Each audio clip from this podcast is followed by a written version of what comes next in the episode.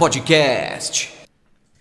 Boa noite, galera. Tudo bem com vocês? Estamos começando mais um Na Casa Podcast, como sempre, toda terça-feira às 20 horas ao vivo no YouTube. E aí, ideia, tudo bem com você? E aí, Thiago, tudo bem? Tudo bem, graças a Deus. Eu tenho que parar com esse toque seu aí, Não. viu? Não e dá aí, muito pessoal, certo. tudo bem com vocês? Boa noite. É isso aí. E galera, ó, pra começar, como sempre a gente fala, né, Dé? Pra Exatamente. participar do nosso chat, vocês têm que dar a moral, tem que se inscrever no nosso canal. Porque se não se inscrever, não consegue participar do chat. Nós somos chatos, mas o programa é nosso, as regras são nossas, tá?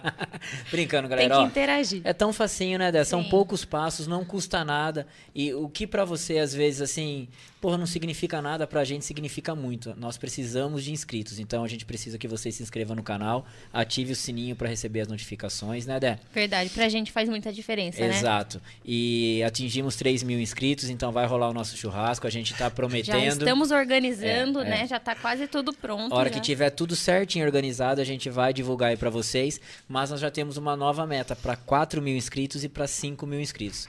Verdade. Então a gente pede para que você se inscreva em nosso canal e o Tomás já vai vir para encher o saco. Eu queria saber uma coisa. A Débora, boa noite pra todo mundo. A Débora falou, já tá quase tudo pronto. O que que tá pronto, Débora? Conta pra mim. Ô Tomás, eu também me assustei a hora que ela falou tá tá pronto. conta pra mim, o Débora. local, Ah. né? Sabemos que Isso. será Aham. aqui. No estádio Sabemos municipal. que terá karaokê e churrasco. Cara, Entendeu? Então temos quase tudo pronto Tá já. quase quase tudo pronto. Ô, Thiago, a gente tem a data já ou não?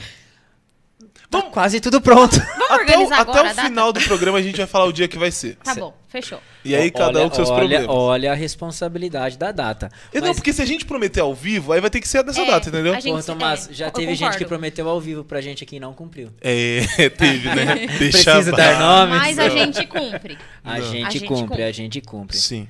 É porque a palavra tem que ser sempre honrada, né? Exatamente. É, porque a gente prometeu, quando chegasse os 3 mil inscritos, teríamos o churrasco. É isso aí. É. É, é- é claro, as, as pessoas têm que entender que demanda um pouquinho de trabalho, de tempo, porque a gente está reunindo para fazer o melhor para os nossos, é, nossos inscritos, né? Então, isso aí. a gente não quer fazer qualquer coisa. Por isso que está demorando, mas em maio vai sair esse churrasco aí. Só falta fechar a data certinha e as atrações. E aí a gente vai As- divulgar atrações. Teremos As muitas atrações. atrações. Eu joguei, eu joguei pro universo aqui, Entendi. E o universo conspira quando você joga Vai pra ele, É né? isso, é E isso. tem É isso gente aí. me cobrando desse churrasco, viu? Exa- Mas Gente, cobrando quem, pra vir? Débora? É, Quantas não pessoas? Um monte de gente. Também É que eu fui prometer. Mas, galera, é isso aí, ó. Então a gente precisa muito que vocês se inscrevam no canal. Mais uma Verdade. vez, obrigado por estar direcionando um pouquinho do tempo corrido de vocês, agora que está na casa de vocês, descansando, assistindo o nosso podcast. E hoje, sem dúvida nenhuma, o nosso podcast vai ser muito legal. Vai ser Com um papo certeza. cabeça. E sem dúvida nenhuma, vai tocar você, porque não tem ninguém que não precisa de um. Bom, Bruno Pinheiro é nosso convidado, psicanalista. Não tem ninguém que não precisa de E aí, gente, boa noite, Tudo boa bem, noite pra Bruno? todo mundo. Boa noite, obrigado por sua presença aqui no podcast com a gente. Obrigado a vocês do convite, tô super feliz de estar aqui, poder trazer um pouco, sei lá, do que eu sei, da, da terapia, da vida. Como psicanalista, também trabalho um pouco de terapia energética, espiritual, então eu gosto desse mundo também. E também trazer um pouco de, sei lá, de informação de qualidade de vida, amor, porque a gente tá num mundo tão, às vezes, cheio de coisas tristes acontecendo Exato, e a gente vê exato. pessoas muito ansiosas, com depressão, problema com família, com é, relacionamento e as pessoas às vezes entram numa dor realmente profunda. Sim. E às vezes elas não têm com com quem compartilhar. Sofrem sozinha, leva isso, acha que tipo é normal, já acostumou e esquecem de cuidar de si mesmo. E, na- e a hora que faz isso, a pessoa acaba, acho que se dispersando e entra num, sei lá, no fundo do poço que a gente fala, no buraco, numa tristeza profunda. Sim. E eu vou trazer algumas orientações, conversar sobre a vida. Eu acho que vai ser bem legal. Vai ser muito interessante, né, Thiago? No caso, eu tô precisando Deus, muito, eu viu? também. Eu Se tenho minha preparem, terapeuta. Bruno, se preparem. Eu, eu, eu faço terapia, eu passo com eu faço terapia toda semana, mas tem 15 dias já que eu não que eu não vou. Eu tive alguns problemas que eu não consegui, ela tá puxando minha orelha, mas Sexta-feira, Má, estarei presente, tá? Sete e meia da manhã, acordando com a Má no meu ouvido. Começando o É dia bem, né? É, Eu fiz ontem, eu fiz ontem Fez ontem? fiz É, ontem. então, é bom demais. Legal. É Tem que fazer, né? Tem que fazer. Tem alguma câmera que eu preciso olhar? Eu posso Não, ficar. você vai falar que, pode- conversando com a É. gente, Aham. algum recado especial pra dar direcionado Do meu você olha pra- Instagram, se vocês pra quiserem. câmera com, com o cabelinho ali. Tá. Ô, Bruno, conte um pouquinho de- sobre você, quem é o Bruno, é, da onde o Bruno veio, onde o Bruno mora, é, para quem não te conhece, para quem vai acompanhar o nosso podcast hoje ao vivo. E o nosso podcast também ele fica gravado no YouTube, no nosso canal do YouTube. Então, para quem vai estar assistindo o nosso podcast futuramente, se apresente aqui para nós e para todo o Brasil. Tá. É, meu nome é Bruno, Bruno Henrique Pinheiro dos Santos. Eu nasci em Salto mesmo. E é, eu tenho minha família inteira mora em Salto. E eu venho assim, tipo, já fiz, é, venho numa busca muito desde muito cedo sobre autoconhecimento, sabe, sobre a vida. Eu sempre fui interessado nesses assuntos, em ajudar as pessoas, até na escola, às vezes quem é, era a minoria ou sofria algum tipo de preconceito, alguma coisa, eu sempre estava ali conversando com essas pessoas. E eu fui crescendo. é, minha família é de religião é, católica, toda a minha família. Eu cresci nesse meio. Eu posso contar tudo assim? Tipo, Pode. desse jeito? A Deve. gente adora detalhes. Eu adoro Deve, detalhes. deve contar tudo Então sem tá. pular nada. Sem pular nada, então sem só- pular nada. Conta Não- detalhes a Nosso gente podcast não tem hora pra, é, pra terminar, tá? Verdade. Não, então começar. beleza. Então, gente, vamos lá. Não fala isso não, Thiago. Calma lá também. Pera lá. Porque você tem compromisso depois aqui, Não, Thomas? porque a última vez, a última Hoje é vez que terça, você, a última tem vez que você falou isso, Thiago, a gente acabou emendando 24 horas de podcast. Ah, Nossa, entendi. não, não é isso, não é rave. Também entendeu? não. Então eu tenho um É rave? pouquinho de medo. Quase. Foi quase uma rave. Eu vou continuar. Aí, beleza. É, desde novo, eu sempre me interessei por esses assuntos de ajudar pessoas e tudo mais. E eu sou fui criado na igreja católica, minha família toda, tenho respeito total por todo tipo de religião. Hoje eu não tenho nenhuma religião. Eu acredito em Deus de uma maneira mais livre. E é isso. Né? Mas respeito todas de verdade do fundo do meu coração, porque todas são necessárias. Mas eu cresci nesse meio da igreja, né, do catolicismo, e a minha família, meu pai foi ministro, minha mãe também. Então eu já fui coroinha, já vivi, né, vivi esse, esse mundo. Minha família inteira hoje é ainda. Só que nos eu sou gay, né, sou homossexual. E aí o que acontece? Essa foi uma dor muito grande pra mim, porque eu sofri com isso durante 25 anos. Caramba. Porque eu não me assumi nem pra mim, nem pra ninguém. Hoje eu tô com 31, então faz seis, uns cinco anos que eu me assumi pra mim mesmo. Então, nesse período, eu já sabia que eu era homossexual, acho que desde os sete anos. Só que eu não, nunca me relacionei com nenhum homem até os 25. Então, nesse período, foi muito dolorido. Porque eu fazia de tudo pra ninguém saber. E às vezes, é, na escola, alguma coisa, acaba escapando um trejeito, alguma coisa do tipo, e alguém faz uma brincadeira, ou até na rua de casa também. Mas eu era amigo de todo mundo, eu era uma pessoa muito comunicativa, eu era muito bonzinho, vamos dizer assim, né? Bonzinho porque a gente às vezes se comporta dessa forma pra gente conseguir agradar as pessoas, porque deve estar tendo alguma dor aqui dentro. Aí era essa dor. E aí eu é, fui crescendo, aí chegou numa idade aí dos 15, 14 anos, isso começa a aflorar mais, porque, né, hormônio e tudo mais. E eu não entendia direito, mas saía com meninas e tudo. Só que eu sabia que tinha uma coisa que não tava, né, do jeito que da minha essência. Daí eu comecei a perceber isso, eu falei, preciso mudar. Porque eu não sou isso. Aí eu come... não sou gay, não sou homossexual. Aí eu buscava, nas... já busquei na internet como não ser. É, sofri muito, porque eu falei, mano, eu não posso contar pra ninguém, não posso contar pra minha família, a igreja não aprova. Então eu fui criando é, essa resistência e esse medo, tô até tremendo aqui. essa resistência e esse medo de poder, de falar isso, de ser quem eu sou. Então eu tinha uma vida que eu, tipo, pisava em ovos. Você não era feliz. Eu não era feliz. Eu fingia, porque eu sou uma pessoa que eu tô sempre sorrindo. Então, eu fingia, eu era amigo de muita gente, quase ninguém percebia isso. Quando alguém brincava ou fazia brincadeira de, de gay, de viado, ou de alguma coisa do tipo, isso me machucava muito. Porque eu ficava sem chão, porque eu não sabia como reagir, porque nem eu estava entendendo o que estava acontecendo comigo. Entendeu? Porque eu não queria ser aquilo, porque aquilo era errado. Tava errado, não podia. Então, aí foi uma dor. E eu fiquei, comecei a ficar com raiva de Deus, da igreja, de tudo por conta disso. Mas fui seguindo a minha vida dessa forma, com essa dor. Sozinho. Aí teve um momentos. Eu nunca dividi com ninguém. Gente, por isso, Caramba. pelo amor de Deus, gente, tem que ter terapia. Se tivesse terapeuta nessa época. Sim. Tinha, mas eu não tinha acesso. E aí eu fui vivendo dessa forma. Daí saía, ia pras baladas. Teve um momento que eu ia muito pras baladas. E teve um momento que eu ia muito e eu, é, sei lá, bebia demais e ficava até tarde. E eu comecei a ficar encanado nas festas. Eu comecei a me sentir um estranho. Ainda mais quando eu bebia e, sei lá, usava as coisas e ficava muito louco. Aí eu vivi essa fase. Mas por fuga. E aí, é, nesse processo, eu sempre vivi é, em busca de fugir da minha cidade. Eu já vou contar essa parte que eu pulei. Mas aí eu fiquei muito mal. Saía para os rolês e eu ficava encanado, achava que tava todo mundo falando de mim. Sabe? Eu achava que tava todo mundo falando de mim. Aí eu falava, eu preciso ir pro carro, eu preciso ir embora, que estão falando de mim. Aquele medo, aquele bloqueio. né? Medo, bloqueio, porque eu não podia ser quem eu era. Então, a minha cabeça entrou numa paranoia, uma neurose. Eu falei, gente, tá todo mundo aqui falando de mim nessa festa, eu preciso ir embora. E às vezes eu ia de carro, a festa era em São Paulo, em Campinas. E eu ficava encanado, às vezes eu falava pra minha irmã, para as pessoas que estavam lá. Falei, gente, olha, acho que estão falando de mim. Eles falavam assim, Bruno, claro que não estão, Bruno. Cuidado, tal. É, você tá viajando na minha cabeça, sim, por causa da minha dor emocional. Era uma coisa minha. E eu não dividia com eles o que estava acontecendo. Eles achavam que tava, sei lá. Só que tem muita gente que passa por isso.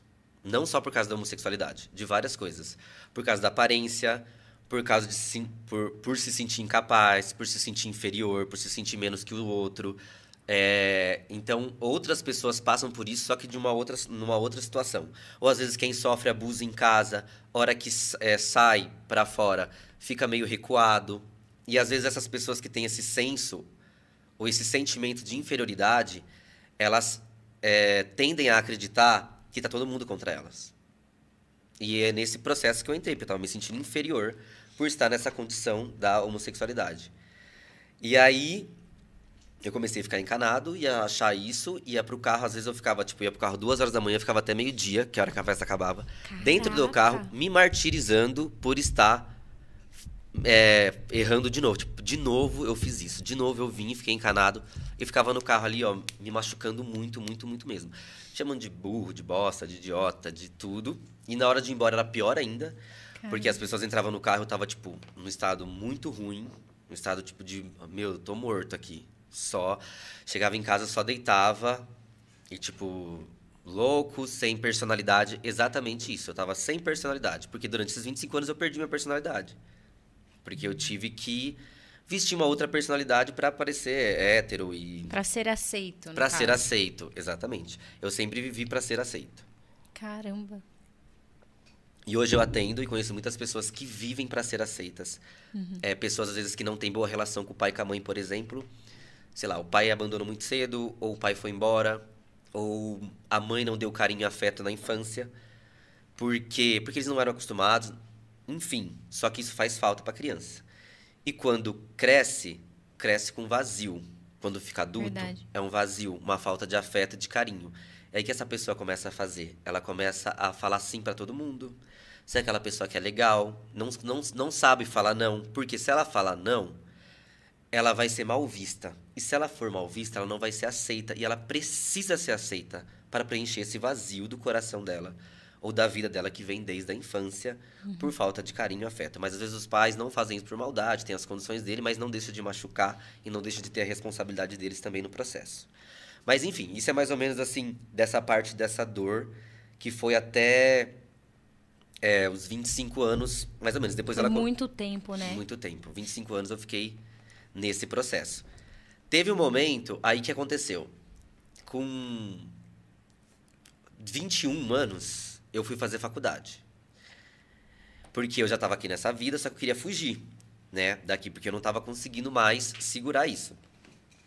E, e não falei pra ninguém, pra da minha família, nem pra ninguém, nem pra amigo nenhum. E eu queria fugir dessa dessa realidade. Aí o que aconteceu? Eu comecei a fazer um cursinho lá, dei um jeito e falei: "Ah, eu quero fazer medicina", né? Coloquei na minha cabeça que queria fazer medicina, só que é super difícil passar em medicina? Não dá. Eu estudei escola pública a vida inteira, não, né? Mas Uhum. eu estudei escola pública a vida inteira, então era complicado, mas era uma, eu queria fugir. Daí eu fiz o cursinho, um ano e meio e tal. Daí, de repente, um amigo falou assim: Ah, eu vou fazer agronomia. Eu falei: Ah, eu vou fazer agronomia. Agronomia é uma coisa que minha família vai gostar, porque meu- meus pais, sei lá, da roça, ou meu avô. Vou conseguir agradar eles, vai ser mais fácil de eu convencer. E eu vou fazer agronomia. Mexi meus pauzinhos, eu sempre fui. Foi assim, quando eu falo assim, vou fazer uma coisa, Você faz. eu vou lá e faço. Independente do que. De- do que for. eu vou, eu vou e faço. Aí eu dei meu jeito e fui fazer agronomia lá em Alfenas, em Minas Gerais. Morei quatro anos lá. Só de festas e tudo. Só que aconteceu. Caí num lugar, né, que agronomia tem uma mais hétero possível. Poxa vida. Então, foi bom, mas eu me senti massacrado lá, porque eu saía com meninas e tava ainda nessa dor, porque eu não tinha me assumido. Então, às vezes, às- uma vez ou outra surgia alguma piadinha, então eu me sentia feio lá, o mais feio da turma, às vezes eu achava, porque eu não pegava muitas meninas igual a galera. Eu andava com a turma mais, uma das turmas mais populares, assim, lá da, da faculdade lá. Tava sempre nas festas. Entretanto, eu tava ainda com essa falta de personalidade. Só que eu era um dos melhores alunos da, da sala, era mentor de química, mas às vezes eu chegava de ressaca na aula, porque bebia demais, né? Porque na época da faculdade, morando lá em Minas, Alfenas. mas aí o que acontece? É, eu tô contando um pouco da minha história para as pessoas se inspirarem e Entender. Sim, que a gente sim, passa sim. por dificuldades. Sim, com e foi certeza. muito. Eu tô falando aqui hoje rindo, mas não, não foi, Foi pra rir, né? Foi sofrido, né? Foi sofrido, muito sofrido. De muito sofrido mesmo. Então, às vezes, eu ia pra faculdade e comecei a ter essas encarnações lá. Então, tinha festa que eu voltava a pé. Acho que teve festa que eu voltei a pé, tipo, 10 quilômetros ou mais. Porque eu encanei que estavam olhando pra mim. E toda festa que eu tava indo, eu tava fazendo isso. Caramba. Toda festa que eu tava indo, eu tava vindo embora pra casa. E às vezes eu ia embora pra casa, e pra minha casa, que era a República, e a galera ia fazer after lá. E aí no after a galera ia lá e ficava festejando lá, e eu no quarto, trancado, achando que tava todo mundo falando de mim lá. Tipo, a ponto de querer pular de cima, assim, sabe? E eu tava com a minha cachorrinha que eu tenho até hoje, que é a Niga. Quem quiser ver ela no meu Instagram. Eu vou ver depois, que eu amo ela. cachorro. É, e ela tava comigo, essa minha cachorra, ela tá comigo até hoje. E ela me ajudou muito também nesse processo, porque eu abraçava ela ali, eu com aquela dor, aquela vontade de chorar, sem poder me comunicar com ninguém, achando que tava todo mundo falando de mim. E eu vivi esse processo lá nessa faculdade. As pessoas não foram ruins comigo, não teve isso, mas às vezes teve algumas brincadeiras. Ah, Bruno, certeza que é, desse jeito eu acho que você é viado, sabe? Assim, na frente de todo mundo. E eu falava, e eu, tipo, meu, eu tô querendo esconder isso. Como assim você tá falando isso na frente de todo mundo? Você quer me matar? Isso deu dentro de mim. Por quê? Você, não fica, você fica sem reação. Se a gente não tem autoconhecimento, se a gente não tem autoestima, se a gente não tem autonomia, qualquer pessoa tomba a gente. Isso é verdade. Qualquer comentário derruba, qualquer crítica ofende, porque a gente não aprendeu a lidar com isso. Na escola, a gente não tem aula de inteligência emocional, inteligência financeira, que seria né, o Seria primordial. excelente isso. Excelente. Eu passei esse esses momentos. Então, às vezes, esses moleques, meus amigos mesmo, faziam essas brincadeiras. Uma pausa. Aí eu fiquei mal. Só que eu também me diverti porque eu, eu tinha que ter uma válvula de escape. Era na bebida e, e outras coisas assim. Não é muito legal fazer isso por fuga. Não tem necessidade. Você só vai se afastando de você mesmo. E eu fui cada vez ficando mais sem personalidade. Cada vez mais vivendo para agradar, para me encaixar. Aí terminou a faculdade. Né? Eu fui um dos únicos, acho que da, da minha turma que terminou no tempo certo. Graças a Deus, porque chegou no último ano, eu tava, tipo, esgotado, já tava bem mal. E meu pai e minha mãe tava passando por um processo de separação, que foi Nossa. super conturbado. Então, tava assim, um Junta caos. tudo. Parece que quando uma coisa ruim acontece, junta tudo, né? Junta tudo. Tava um caos que você vai atraindo, você não vai resolvendo, você não vai olhando, você vai passando por cima, você vai deixando de lado. Só que uma Verdade. hora a conta chega. Pra todo mundo a conta chega. Reprimir sentimento, reprimir emoções, reprimir as coisas, pode reprimir. Uhum. Hoje eu atendo pessoas de 70 anos, 58 anos, Caramba! que estão passando exatamente por esse processo, porque eles nunca viram um terapeuta, não sabem o que é isso. Mas eles também nunca contaram nada da dor deles pra ninguém. Guardaram a vida toda. A vida toda. E aí tiveram que. Aí o que acontece? O corpo começa a sentir. Sim. E ele responde. Aí vem a crise de ansiedade, vem a síndrome do pânico, vem a depressão, vem aqueles, as sensações da ansiedade, né? Taquicardia, é, respiração é, ofegante, hiperventilação, a mão fica fria, porque liberação de adrenalina. e a pessoa fica nesse estado, né? Eu tava falando o que antes de mesmo, gente? Que você Não, foi pra Minas, Você foi, foi um contando. dos únicos alunos que se formou Isso, no um tempo. aluno que se formou, aí voltei pra Salto, voltei pra Salto, pra, mim, pra cá. Quando eu voltei, aí eu falei, eu vou fazer inglês, né? Eu falei, eu vou fazer inglês pra ver alguma coisa. Eu falei assim, mas eu não vou querer ficar aqui não, eu vou querer ir pra fora. Só uma, só uma pergunta. Ai, é, você com 21 foi, com mais 4 anos, 25 você se formou, Isso, e você falou que com 25 anos se assumiu. é isso. Então, tá vendo? Eu tô quietinho, mas tô prestando Tá atenção prestando em tudo. É. É, mas então até aí você não tinha tido nenhuma relação, nenhum contato é, físico, assim, de um beijo, nada com homem nenhum. Nenhum, Nenhum, nenhum. Nenhum. Tá. nenhum, nenhum. E você sentia vontade? Eu sentia atração. Mas não tinha coragem de. Não me aceitava, né? Eu não aceitava. Até pra você foi difícil, Pra mim, então. é, eu não aceitava pra mim, eu mesmo, comigo. A primeira aceitação, porque nesse, nesse processo, a primeira aceitação tem que vir da gente. De qualquer coisa. Uma pessoa, sei lá, no- viciada no, no álcool, em, em qualquer coisa. Primeiro passo, a pessoa precisa aceitar que ela tem aquilo. E como que era quando você ficava com alguma mulher? Você. Como você se sentia? Você, Ao- ficou, você teve a certeza a partir do momento que você ficou com uma mulher? Na verdade, é, eu sentia. al- Algumas vezes eu sentia, me sentia bem, achava legal, interessante, mas eu sabia que não era aquilo. Eu já sabia. Né? Que não tava. Não tinha aquele. sei lá, ereção do jeito que era pra ter, o prazer. Mas isso me atrapalhou na minha vida agora, vivendo a minha vida homossexual. Isso atrapalhou muito na ereção. Eu gosto de falar desses assuntos também, porque eu, eu já fiz curso disso, É eu acho interessante, falar. muito importante. É, porque vício em pornografia, é, o jeito que a gente é educado, o machismo estrutural e o processo que eu passei de muito, eu brochei muitas vezes. E é normal brochar, mas eu brochei muitas em situações de ansiedade Com mulher? com Ou mulher, homem? Ah, como mulher. Mas depois isso repercutiu na minha vida Entendi. agora, tipo, né? Mas eu já tratei, já fui cuidar disso. E eu atendo pessoas, né, que também, homens, mas héteros mesmo, que, que estão casados e passam por esses problemas, que é normal, mas às vezes está passando por um processo de ansiedade sexual. Que é quando a pessoa ali se desconcentra, é, é várias coisas que acontecem que libera adrenalina, liberou adrenalina, gente, não vai subir. Já era. Não vai. Por que, que não vai? Porque a adrenalina tá preparando o corpo para lutar ou fugir. Então aí não dá. E é, é- tem várias técnicas de relaxamento, tem, sei lá, masturbação consciente, tem diversas coisas que ajudam as pessoas a melhorar isso e entender também o espaço de cada um na hora da relação. Tipo, ah, você, é, o que, que você gosta, o que, que você gosta, vamos conversar, gosta assim, não gosta. No curso que eu fiz, eles falam, tipo assim, o casal, é interessante eles falarem de sexo, tipo, to- quase todos os dias. Não fazer, mas é, falar sobre o assunto.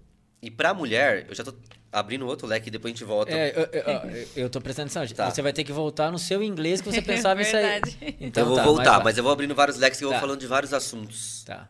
tá? Que são interessantes, Que né? são interessantes. E aí depois eu vou cortar e vou postar no meu Instagram também.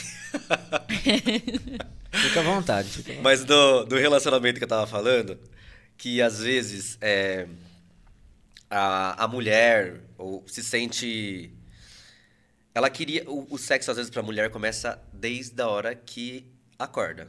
Que o cara vai lá e, sei lá, abre uma geladeira, faz um café, dá um beijinho na testa. E aí faz essas coisas. E à noite, a hora que ele chega, daí ele quer o sexo, ela com certeza vai ser um sexo bom, porque ela vai estar afim. Agora. Não dá pra rolar logo de manhã já também, não? Dá pra rolar de manhã, mas aí depende da Puta. relação. De manhã é o café melhor, na né? cama, dá pra rolar. é o Exatamente. melhor horário. Melhor horário. De manhã, mas de todos os jeitos. Mas assim, é tendo essa consciência de também estar a fim de satisfazer a outra Sim. pessoa e Sim, não só a si mesmo. E se tiver. E a, e dificuldade que acontece eh, dentro desse assunto. Tem uns caras que brocham com a mulher, com a esposa, e eles acabam eh, se sentindo muito mal, envergonhados. E fica aquele silêncio total, que é uma das piores coisas que tem. É aquele silêncio quando, ah, não, não acontece sempre, isso aqui, é que hoje eu tô não sei o que lá. Ou fica aquela conversa meio assim, daí a mulher, a mulher às vezes se sente, ah, será que sou eu? Será que a culpa é minha? E não é. Na verdade, o cara às vezes está com alguma questão e ficou ansioso, só que ele não consegue assumir para ele, porque ele é homem, macho, não pode acontecer isso. Então, ele não vai falar e não vai tocar no assunto. E vai ficar por isso mesmo. Aí depois, se isso acontecer uma segunda vez, ele vai se sentir mais inseguro ao quadrado. Aí ele começa a se afastar da mulher. Porque aí, se ele começar a ter, to- ter toque, pode ser que evolua pro sexo, pode ser que meu pau não suba e eu ficar constrangido de novo. Então ele dá uma, uma afastada, daí ele às vezes pula o muro, né? Porque ele acha que esse é o problema. Daí ele vai lá e trai, não tem nada a ver com isso, eu não, não sou contra, acho que. Daí dá muito certo lá. Daí ele fala, porra, minha Isso, mulher é o aí problema. dá certo lá porque mudou o ambiente. Por que dá certo lá? Porque dá mudou. certo mesmo? Às vezes dá, porque É. mudou o ambiente, mudou a condição, mudou a situação, mudou tudo, e ele acha que é aquilo ali que fez. Só que na verdade não. Ele poderia ter desabafado, desabafado com a mulher, olha, tô tendo um problema na ereção. Por causa de tô nervoso, não sei. Ela- ele- isso deixa muito à vontade. Quando a pessoa tá passando por esse processo, ainda ela avisa ao, o parceiro antes da relação, olha, eu tô aqui, mas às vezes eu tenho uma ansiedade sexual, eu tenho problema na ereção. Tudo bem pra você? Quando acontecer isso, é, ou eu vou pedir pra gente parar e você vai me dar um abraço, eu vou ficar só abraçadinho com você aqui, ou talvez eu peça pra você sair, não sei, preciso de 10 minutos pra dar uma relaxada. Então, trazendo só umas dicas aqui, Mas galera. vamos pra realidade. É raro quem faz isso. né? É muito raro. É raro quem faz isso. É raro quem faz isso. Mas, mas assim, hoje em dia, se acompanhar a galera do, do Instagram, tipo, JJ, você conhece? Né? JJ, essa galera, você conhece do Instagram? Eu não. Esse não. Eu não. Esse eu não conheço. O JJ, não. Tem uma galera do Não. Instagram que é, que é muito bacana. Uhum. JJ, Carol Cantelli, Thiago Negro, já ouviu falar? Sim, ele sim. Então, tem um pessoal aí que eles trazem um pouco desse, dessa, desse relacionamento saudável, vamos dizer assim. Não tem receita de bolo, tá, gente? Tô trazendo uma- um assunto assim que ninguém Sim. fala, que é polêmico. E é importante falar. E é importante porque para as pessoas terem liberdade de saber que elas podem fazer isso e que elas podem brochar e que elas podem ter ansiedade sexual e que tem solução e que dá pra resolver mesmo. E continuam sendo homem, né? Quem? Hétero, né? E quem? Que, o homem que brocha continua sendo. Que daí, Lógico, é. porque ele acha que ele não é o Exatamente, machão, exatamente. que ele que- e, e eles brocham mesmo. E eu, a gente sabe, todo mundo, porque é natural. De vez em quando. Todo mundo não, é. Não, não vou generalizar, não sei. não brincando. posso generalizar, mas às vezes acontece. Sim, eu já brochei, porra. É, então, é só pra trazer essa liberdade para as pessoas poderem viver isso Não e vai falar. cortar esse- essa hora aí que eu falei. Vai ser bem forte Vai que a cortar. gente vai postar. já. Eu já brochei. E aí? É E aí, isso, quem gente. Nunca? Todo, quem nunca? Quem nunca? Porra, meu. Mas entendeu, gente? Então, assim, ter liberdade pra falar disso com as pessoas. Isso que eu tô falando é, é, entre o casal é liberdade de comunicação. Isso é expressão, é se expressar. É, eu atendo pessoas e ali que às vezes tem esse, essa questão religiosa e eles não conversam sobre isso. E é aquele. é, o sexo, ele tem o, o orgasmo, o orgasmo nutre o corpo. É uma sensação muito boa, diferente de só gozar, mas enfim. É bom, é saudável. Hoje é quase uma necessidade fisiológica ter um pouco disso. Não todo mundo tem que ter, gente, não é desse jeito, mas do jeito que cada um se encontra e se acha. Mas é importante falar desse assunto. Ah, mas criança não pode ouvir. Nossa, é- assim, é, não desse jeito, mas algumas informações é importante sim, para todo mundo ter e saber que pode ser leve esse assunto. Ele é bonito de ser falado. Ele não precisa ser aquela coisa só da pornografia. Não tenho não sou nada contra nada disso. Mas não precisa ser desse jeito. entendeu? Pode ser leve, pode ser bonito. Sim. É tipo, gente, sexo, transar, vamos lá, conversar sobre o assunto, brocha, não brocha, o que, que você gosta, o que você não gosta. E assim vai evoluindo. Eu entrei nesse assunto e eu entrei nisso porque isso fez parte da minha vida, porque também foi uma dor pra mim. Essa parte. Então eu tive que lidar com isso. Agora eu vou voltar lá, do curso de inglês. Vai voltar pro inglês? Mas depois a gente vai voltar pra isso aí também, pra esse, pra esse É, assunto esse de novo. assunto é interessante. Ele é interessante. Aí depois que eu fiz o curso de inglês, uma professora minha falou assim: Ah, tem um programa aqui. É, era, eu tava fazendo particular lá, tava num preço legal, que é o UF. Né? É um programa que você se inscreve e você vai morar fora pra fazer trabalho voluntário, porque eu não tinha grana pra ir. Daí eu falei assim: eu vou ir nesse negócio. Do mesmo jeito que eu falei, vou fazer agronomia. Eu falei, foi a mesma coisa. Eu vou fazer esse negócio. Aí eu fui lá, me inscrevi, acho que era 50 dólares, que dava 80 reais, não, sei lá, 20 dólares, dava 18 dólares, acho que dava 80 reais. Que você se fazia o cadastro e aí vai aparecer tipo uma cartela de lugares para você visitar, para você ir fazer essa troca, né, o trabalho voluntário. Só que Quer mais água? eu vou querer. Só que é, eu queria ir pra Suíça, pra esses lugares assim. Só que pra esses lugares você tem que ter uma renda que ser um dinheiro- pouquinho, Money, tinha que ser né? um pouquinho mais, né? É, você tem que ter um dinheiro no, no banco pra você poder ir, Sim. porque senão você não vai poder ficar lá, porque senão você vai ficar mendigo no país desenvolvido, eles não vão deixar, eles não vão deixar. Galera, eu vou falar uma coisa também, que às vezes eu tenho um erro de português, porque eu falo rápido e às vezes eu como poucas palavras. Não, fala assim, porque eu só falo inglês agora. É verdade. Você é Eu fluente sei no falar inglês. muito bem inglês. Não sabe, porra. É quase bom. Mas o meu português, ele tá melhorando, tá, gente? Galera, ó, mas às vezes eu dou uma erradinha no português, mas tudo bem. O, que, o, importa, o, que, o importante é a informação que a gente traz. Exatamente. Exatamente. E aí o que aconteceu? Eu falei, vou fazer isso. Me inscrevi e não é fácil de entrar. Não é qualquer um que consegue entrar. Eu escrevi para ir pro Peru, porque era mais perto, né? E era não precisava de passaporte nada. Aí eu escrevi numa fazenda lá que tinha num, no Vale Sagrado dos Incas, lá em Calca, na, no Peru. E era um lugar incrível, no meio das montanhas, assim, tipo, surreal. Vale Sagrado Ai, dos Incas legal. mesmo. Aí eu fiquei lá, lá era uma casa que também tinha cerimônia de Santo Daime, Ayahuasca, vocês já ouviram falar disso? Já ouvi falar. Ficou muito louco. Eu não fiquei tão louco, mas eu consagrei. eu, fui numa, eu fui numa busca espiritual. É. Eu já fui nessa Sim. busca espiritual. Então, nesse lugar, eles, eu fazia, tipo, a gente mexia com horta. Eles fazem a limpeza, tudo, né? Isso. Mas lá a gente trabalhava, porque era um tipo, trabalho voluntário. Eu não ganhava nada, mo- só ganhava, ganhava moradia e comida. E aí. Santo Daime. Quê? E, e, e o E chá. E o chá. Daime. chá tinha que pagar. Ah, tinha que pagar? Caramba. Porque era uma cerimônia. Aí eu fui nesse. Fiquei no Peru três meses morando lá, nesse Vale Sagrado dos Incas. A gente trabalhava na horta, colhia o que a gente comia, tipo a, a Fernanda Lima e o. a gente colhia o que a gente comia. E a gente vendia também, a gente fazia empada, fazia umas coisas, ia vender numa feira super roots, mas muito da hora, muito chique, um lugar muito. Uma vibe, a galera com uma vibe totalmente. É outro, é o- eles vivem em outro mundo. Eles vivem em outro mundo. Era umas festas, era uma outro, outro tipo de, de planeta, assim, parece. E eu me conectei muito com esse lugar, com as pessoas.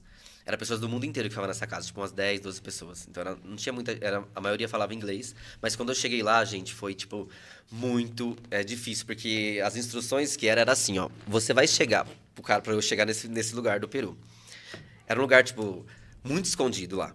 As, as orientações eram assim, ó. Você vai chegar nesse lugar, é, você vai passar por um negócio, você vai falar pra não sei quem que você vai pra Ruquiariba, e lá vão te levar a tal, aí daí você vai ter que subir de moto, porque não dá pra subir de outro jeito. E se a, se a mala for grande, a moto não vai conseguir subir, você vai ter que subir sozinho. Nossa. E vai ter uma hora que você chegar na porta, vai ter uma cordinha, você vai puxar a cordinha amarela, e não adianta ligar no meu celular, porque eu não vou atender. Legal. E boa sorte. E boa sorte. E minha mãe falou assim: você não vai nesse Um negócio. beijo da Anitta. beijo da Anitta. Minha mãe falou assim: você não vai nesse negócio. Eu falei: eu vou. Eu Já tô, já tô indo. Comprei as coisas e fui. Cheguei lá super acanhado, não sabia falar inglês direito. É, e nem espanhol. eu fiquei duas semanas praticamente em silêncio no, no outro lado da casa. Depois eu interagi com o pessoal, fui entendendo, fui desenvolvendo meu inglês. Vivi experiências incríveis de experiências incríveis de consagrei, né? Não, quem quiser ou não, tipo, mas nunca mais, eu nunca Sim. mais consagrei, mas teve um período que eu consagrei, foi bom e bem interessante, uma viagem espiritual forte ali, de conexão comigo mesmo. E aí passei esse período lá, foi incrível, foi bom. Fiquei com o primeiro homem lá Caramba. no Peru. Aí depois é, voltei. Então calma aí.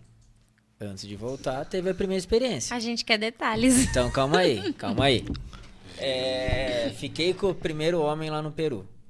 Como que Isso. foi pra você? Como que foi a... Sugestivo o nome também. É, é, eu não Vamos ia... fazer o corte. Eu não ia falar, né? Eu não ia falar. Pode cortar. Foi você que tá falando. Foi Gente, você que que- tá ó, falando. É, é isso. É, foi você que tá falando. Então, e, mas como que foi daí? Tipo, foi a primeira é, é, Experiência. experiência sua. E conte pra gente como que foi, pô. Foi legal. Como que partiu? Qual É. foi a sensação? Qual foi a Tá. emoção? Qual- quais foram os medos Tá. do antes e depois? Foi assim, tinha eu uma amiga minha. No que Peru. Era, no Peru. Que é muito amiga minha que eu fiz lá, né? Que ela era americana. De Wisconsin- Wisconsin- eu sei de onde que ela é lá, não. Esqueci. Mas a gente fez essa tatuagem juntos aqui, ó. Tá. Que é uma tatuagem que é um Tinha burro, que na ter feito verdade. um, tinha que ter feito um peru aí. Que é um fizeram lá, verdade. É um burro. pra marcar. Tá escrito grateful, que é gratidão. E ela escreveu gratidão em português. Enfim, nós fizemos essa loucura. Eu coloquei um piercing aqui, eu vivi lá. Mas enfim, nessa situação a gente tava numa festa. Uma festa, tipo assim, que eu falei, meu, essa festa parece que é mágica, assim. Uma festa que. A hora que eu cheguei, tipo, era, tinha uma- um negócio de fogueira em cima de uma montanha. A gente foi com aquele carrinho, assim, de. Que- Aqueles carrinhos que, passa, que você paga pra ir levar você. Tipo, assim. só vem em filme, né? Isso. É, coisa de filme mesmo. E vai subir na montanha assim à noite, tudo cheio de, de, de pedra e tudo. E eu vive, eu tava eu tava entregue assim, tipo, eu fui pra experiência, eu não neguei nada. Eu não neguei, nada, eu me abri total, falei, tô Mas aqui. você foi pra isso mesmo. Fui você pra foi isso. com esse intuito já. Fui com Pra se intuito. entregar Pra me mesmo. entregar. Passei Não 25 anos trancado, né, Pra gente? aprender inglês, nada, né?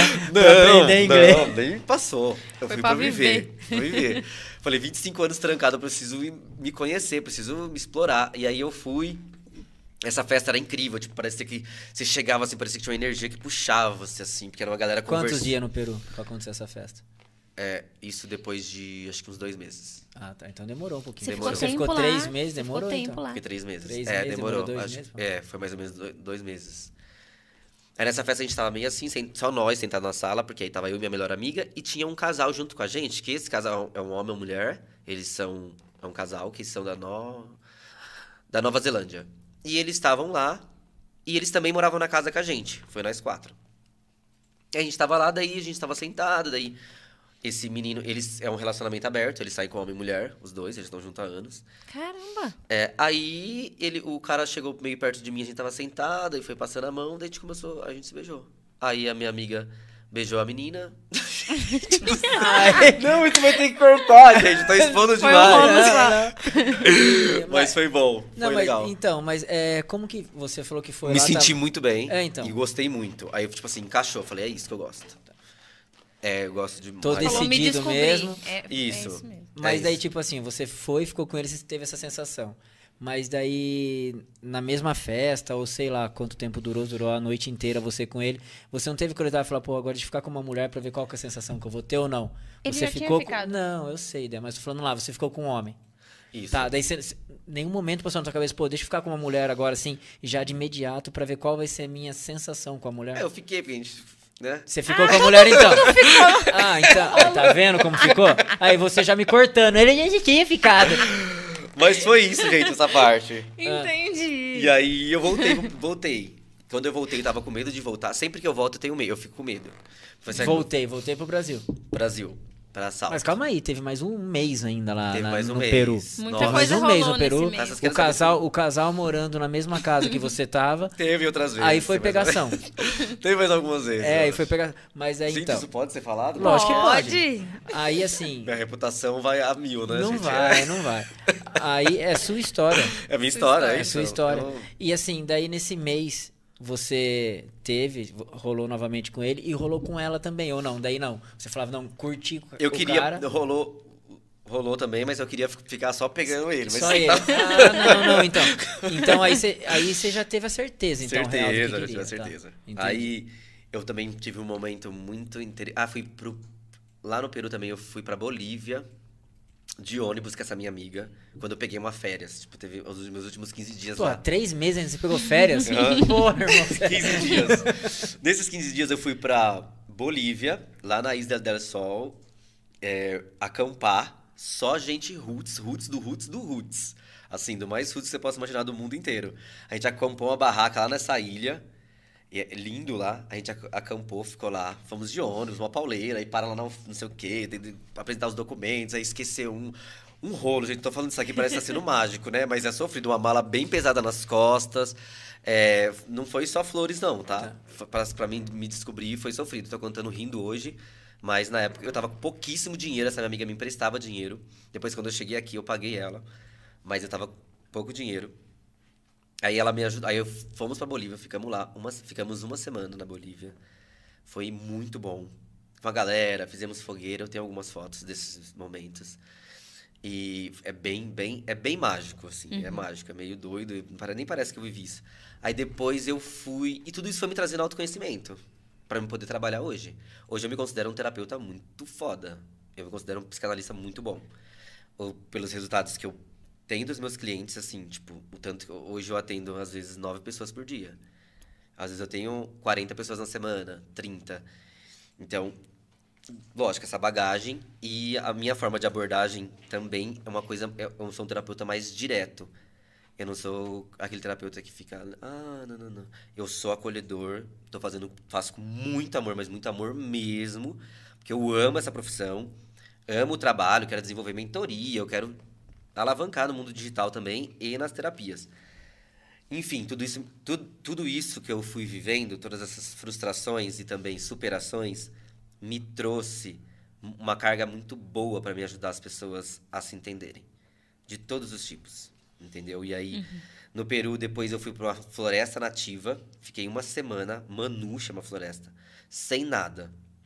Sem eletrônico, só comida feita lá numa casinha de madeira no meio da floresta preparava comidas, é, sei lá, banana, uns mingau de banana, aveia, com amêndoas. Não podia usar nada químico, então era um sabonete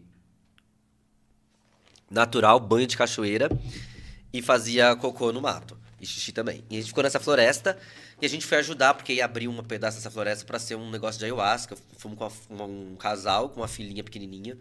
Um pessoal mega roots, que tem esse pessoal que tem outro estilo de vida. E, e eu fui também nessa viagem. Sa- saímos da Bolívia, pegamos um outro ônibus, uma van. Aí foi trash, que é uma galera muito, assim, muito doida, assim, de um monte de mala, aquelas coisas bem assim, tipo, córrego passando, e aquelas ruas, aquela bagunça, aquele negócio doido, assim. É, é lugar precário, assim, esse ponto. Mas, até, a- mas a floresta é incrível.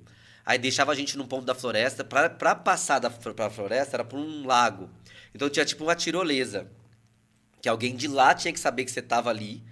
Então era difícil, tinha que gritar até alguém escutar pra, Pra mandar. pra mandar o carrinho. A gente mandava o carrinho, tinha um macaco que ficava andando em cima da corda. Aí a gente pegava, foi que esse carrinho passou por cima do rio. Chegamos nessa floresta, ficamos lá, tinha muito mosquito. e pra dormir, dormia perto do teto, era um negócio muito louco. Mas era uma experiência muito incrível. E aí eu fiquei uma semana nessa floresta e depois nós, nós ficamos lá é, uma semana mais ou menos. E depois a gente fez esse, esse trabalho. Eu trabalhei duro lá, trabalhei bastante. A gente carregava os negócios de concreto nas costas, passando por essa viga, porque ia construir um, tipo um templo, madeira, uma tora de madeira tipo a tarde inteira. Minha mão cortou. É, foi assim, num sol de rachar, porque o templo lá é seco e é quente. E a noite é frio. Então, quando eu fui, quando eu cheguei no Peru, minha mão rachou tudo aqui em cima. Porque eu não passava protetor, não me liguei direito, mas depois eu fui aprendendo. Mas enfim, era isso. A gente fez esse sol, aí depois a gente foi consagrar a ayahuasca, eu, o cara e a minha amiga, lá no meio da floresta, né, com na, na lua cheia. E foi bem natural, porque ele fez uns tambores, uns barulhos naturais ali com os tambores que ele trouxe. E foi tipo, surreal. É sofrido é, essa experiência, assim, tipo, da ayahuasca, porque te leva, pelo menos pra mim, porque eu sou muito profundo, eu sou muito intenso. Também tem, é uma característica minha, eu sou muito intenso, muito profundo um pouco exagerado. É. Igual o Cazuza, né? Exagerado. mas não, mas é na medida. Aí eu fui, fiz essa experiência, aí deu o tempo meu do Peru. Eu sempre estou resistente a voltar, porque eu vou ter que lidar com as minhas questões aqui. Porque minha questão tava aqui, né? Era aqui onde estava fugindo. E lá você pôde ser você mesmo. Isso, eu pude ser eu mesmo. Aí voltei pra cá, ainda não assumi Mas calma aí, eu quero voltar a falar dela ainda. que É, você ficou com o primeiro homem, tal, tal, tudo lá. E como foi? Você chegou a ter relação? sim. E como que foi é, essa questão pra ter a relação até aí ficar, tô, que nem ah, começou a tocar, tocar na minha perna, tal, dar um beijo é uma situação. Pra você realmente se entregar pra um homem que nem você já Foi tinha. Não foi fácil, não. É, então. Isso, isso te deu é, muito medo na hora de Deu. acontecer? Qual foi o trauma que você teve que, que, que enfrentar? Ou Eu te nem deixou co- algum Na trauma? verdade, assim, foi, teve, rolou tudo assim, várias coisas, mas assim, eu não consegui me soltar muito. Eu tava o tempo inteiro com a minha cabeça ansiosa. Tá. Eu tava fazendo o que eu queria, mas eu tava ansioso porque eu não tinha Ansioso experiência. um, é, é, envolve medo também? nessas- Medo, é, é. insegurança, ansiedade. Tinha medo do, sei lá, ai, do tamanho do, do, órgão, do órgão genital. Sim, Ah, sim, tinha. a sim, gente tá tem essa certo, segurança. tá certo, tá. Tinha esses medo, medo do corpo. Eu pensava na minha cabeça antes, já bem antes. Eu falava assim, é, nossa, eu nunca vou é, ter coragem, acho que de- nunca vou conseguir, acho que sexo não é pra mim. Sim, porque daí você é, acabou que. Já pensei isso. E eu conheço, e eu tenho muitas pessoas que, que eu conheço que pensam dessa mesma forma. Sim, sim. Porque passam por um momento de dor muito grande. Falam, ah, é, acho que, ah, pra mim acho que sexo não é, porque não dá certo, não rola, não é gostoso, não é prazeroso. Mas porque tá em dor. Então tive, veio tudo à tona. Sim, então, porque assim, ó. é, foi algo de momento ou foi algo preparado que você se programou, tipo, amanhã a gente vai sair e vai rolar? Como que foi? Não, foi algo de momento. Então, e aí que Caramba! acaba se tornando mais difícil ainda pra você estar na situação que você tava, não é? Que você não se preparou psicologicamente. se Mas preparou. eu nem tinha essa condição de me preparar psicologicamente. Eu É. nem sabia que tinha essa. é, a possibilidade de se preparar psicologicamente para ter uma. Eu não sabia que isso existia Tá. até então. Eu tava Tá. ali. Eu nem sabia que eu podia. que eu tava tendo aquilo. Tá. Eu só, eu só tava passando por uma coisa que não tava sendo agradável. Não que não teve. Não que machucou nada disso. Tipo, eu não tava conseguindo me soltar de verdade. Entendi. Eu E demorei pra conseguir. Sim. E o que que isso daí te trouxe no dia seguinte, hora depois, enfim? O que te trouxe? Te trouxe algum trauma? Al- al- Hum. alguma insegurança, algum medo pra uma próxima vez? Não trouxe nenhum. Trouxe um. Não trouxe um trauma, trouxe uma sensação tipo de alívio, é isso que eu gosto. Tá. Mas ao mesmo tempo, trouxe essa informação, tipo, é, mas você não tá conseguindo é, ficar tão solto assim. Tá. Né? Você já perce tá percebendo isso. Você acha que foi porque tinha mais pessoas ali com vocês? Não era só vocês dois naquele momento? Ou acho Eu que não, não. pela minha história de vida. Entendi. Pela ca- Isso acontece por tudo que eu sofri. Vem toda essa carga. Às vezes que eu falei, desde a infância. é, Às vezes, sei lá, eu masturbava vendo pornografia e eu já. Aí eu achava que era errado, que era, que era feio, eu me criticava, e eu me culpava, e eu me colocava. E, então, o sexo pra mim foi uma coisa pesada. Tá. De- Eu, ti- eu sempre tive muita dificuldade de sentir prazer, seja no- na vida. Entendeu? Porque influencia não só ali, influencia na vida também. Porque, aí indo pro lado mais energético, espiritual, o, cha, o, o sexo tá no chakra sacral. Né? O chakra sacral. Sim. É o, é o chakra do prazer. É o chakra da criatividade. O sexo, o prazer, é, é o- esse chakra sacral é o da criatividade, é onde está o órgão genital. Então é o chakra da, da criação, né? Porque a criação vem dessa parte também.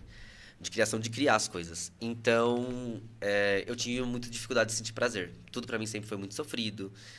Tudo, eu tinha muito problema com questão financeira. Vou entrar nesse assunto que eu adoro falar de financeiro. É, que eu consegui melhorar minha situação financeira, porque foi sempre péssima. Minha família não é rica. Então, eu tive que me virar por mim mesmo. Eu saí, sei lá, de um salário. Eu, eu tenho, aí eu vou chegar, porque eu fui morar no Ceará depois, tá? Tá, tá. Em Jericoacoara. Então, então, então, calma Ai, que aí. delícia, Eu hein, morei em? Jericoacoara um ano.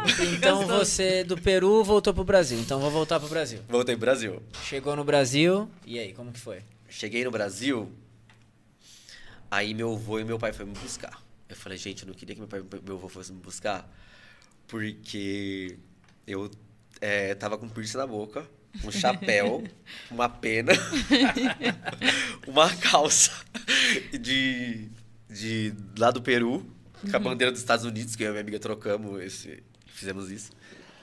E roots, né? É bem escuro, eu tava bem pretinho assim, bem moreninho, porque eu tomei sol, adoro, adoro, adoro sol, adoro verão. E aí, por isso que eu fui pro Ceará. Eu amo. Aí, é, voltei, daí eu falei, nossa, agora é, vou ter que encarar, né? Aí cheguei, eles estavam lá, foi de boa, né? Foi tranquilo.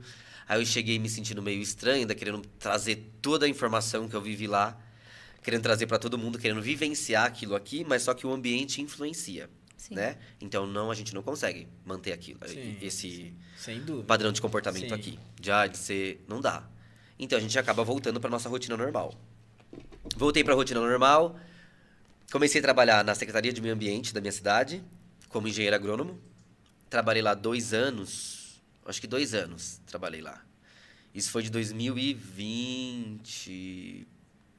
2019 para 2018 para 2019. Trabalhei dois anos na Secretaria de Meio Ambiente da cidade, como engenheiro agrônomo. Aí depois, tinham dois amigos meus, duas amigas minhas que estavam morando no Ceará, em Jericoacoara. Eu fui passar as férias lá. Aí eu fui passar as férias lá e falei assim para elas: eu vou vir morar aqui. Voltei para Salto. Comprei minha passagem logo que eu cheguei para ir em junho. Caraca. Aí eu me preparei para a hora que eu cheguei eu já comprei a passagem. Que eu já falei que eu, só que eu não contei pro meu pai, meu pai tinha ajudado a arranjar, a arrumar um emprego, nem pra minha família ainda, tudo, só pra minha mãe. Cheguei e já comprei a passagem. E aí, pra, pra ir em junho. Aí fui me preparando, fui pedir demissão, de- quando tava chegando perto, no que estava ansioso pra poder falar, pra contar pro meu pai que eu ia fazer isso. Falei, nossa, vai ficar brava, minha família inteira. Porque, né, formado em agronomia, gastou dinheiro, né, para se formar na faculdade e não vai exercer essa função, né? E aí quer ir pro Ceará. Tá com um trabalho aqui bom, estável e quer ir pro Ceará, Quer ir pra praia. pra praia. Fui pra praia, sem meu sonho Que era morar na praia. delícia morar na praia. Nossa. Foi incrível, é incrível. Eu tenho vontade. É maravilhoso. Eu vou fazer isso depois, quando tiver uns 50 anos, 55, eu vou morar pra praia. Um pouco. Foi uns seis meses, volta. Mas foi muito bom Jericoacoara, foi uma experiência muito forte. Aí que despertou pra eu virar terapeuta. Tá? Pra eu chegar aqui e ser terapeuta. Eu fiquei um ano lá trabalhando como barman. No Café Geri, um lugar bem famoso de lá, mais famoso lá, o rooftop mais famoso. Eu já cheguei trabalhando lá, porque quando eu fui, eu falei, quando eu voltar, eu quero trabalhar nesse lugar. Eu só vou trabalhar se for aqui. Tá decidido? Decidida. Aí eu voltei e tinha um emprego. E aí eu consegui trabalhar lá. Eu trabalhei lá. Mas era sofrido trabalho, porque a gente às vezes entrava 10 horas da manhã, meio-dia, pra lavar o rooftop. Eu lavava o rooftop, esfregava as, as almofadas, as coisas quebradas, é vômito, tudo isso. Limpava isso pra depois me vestir. E era faxineiro e Barman. barman.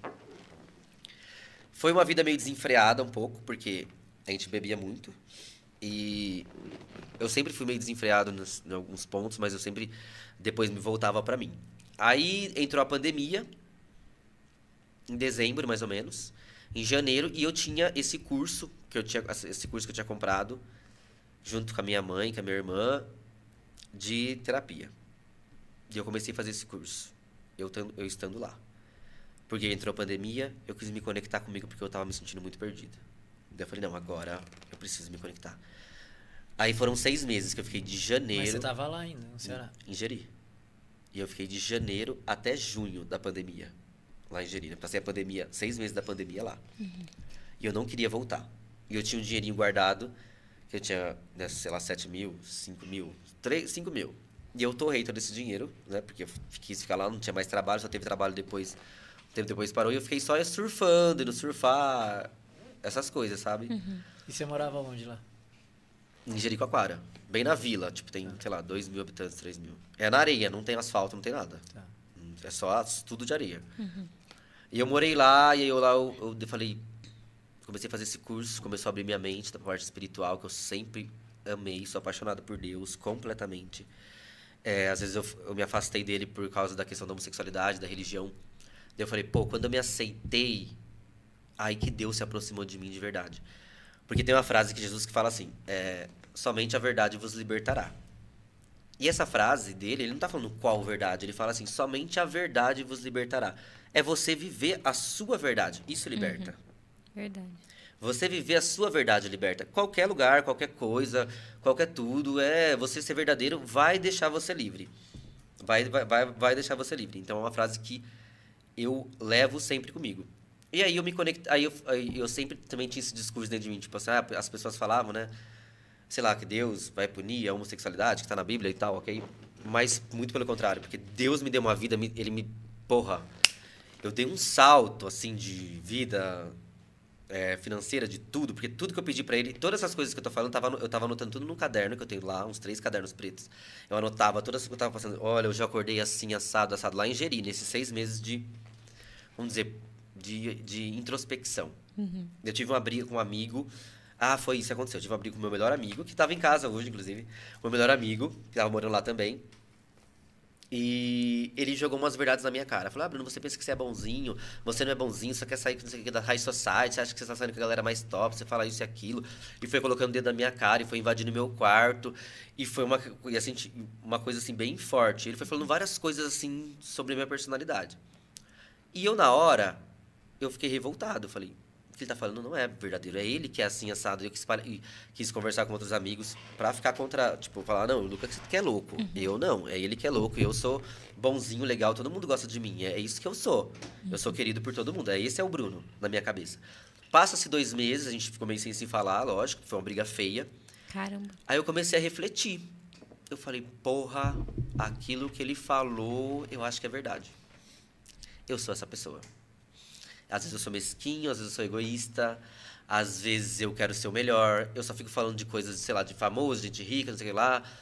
É, às vezes eu me sinto, às vezes eu sou muito prepote- prepotente, não tem problema ser prepotente, que é uma qualidade, eu também acho. Mas às vezes eu tava sendo muito prepotente, arrogante, eu não sou mesmo tão bonzinho assim, às vezes eu sou um pouquinho maquiavélico, eu não sou santo. E aquilo foi entrando, eu falei, porra, isso acho que é o autoconhecimento. Que dolorido que é essa, que esse negócio. Eu achava que era uma coisa, mas não é outra.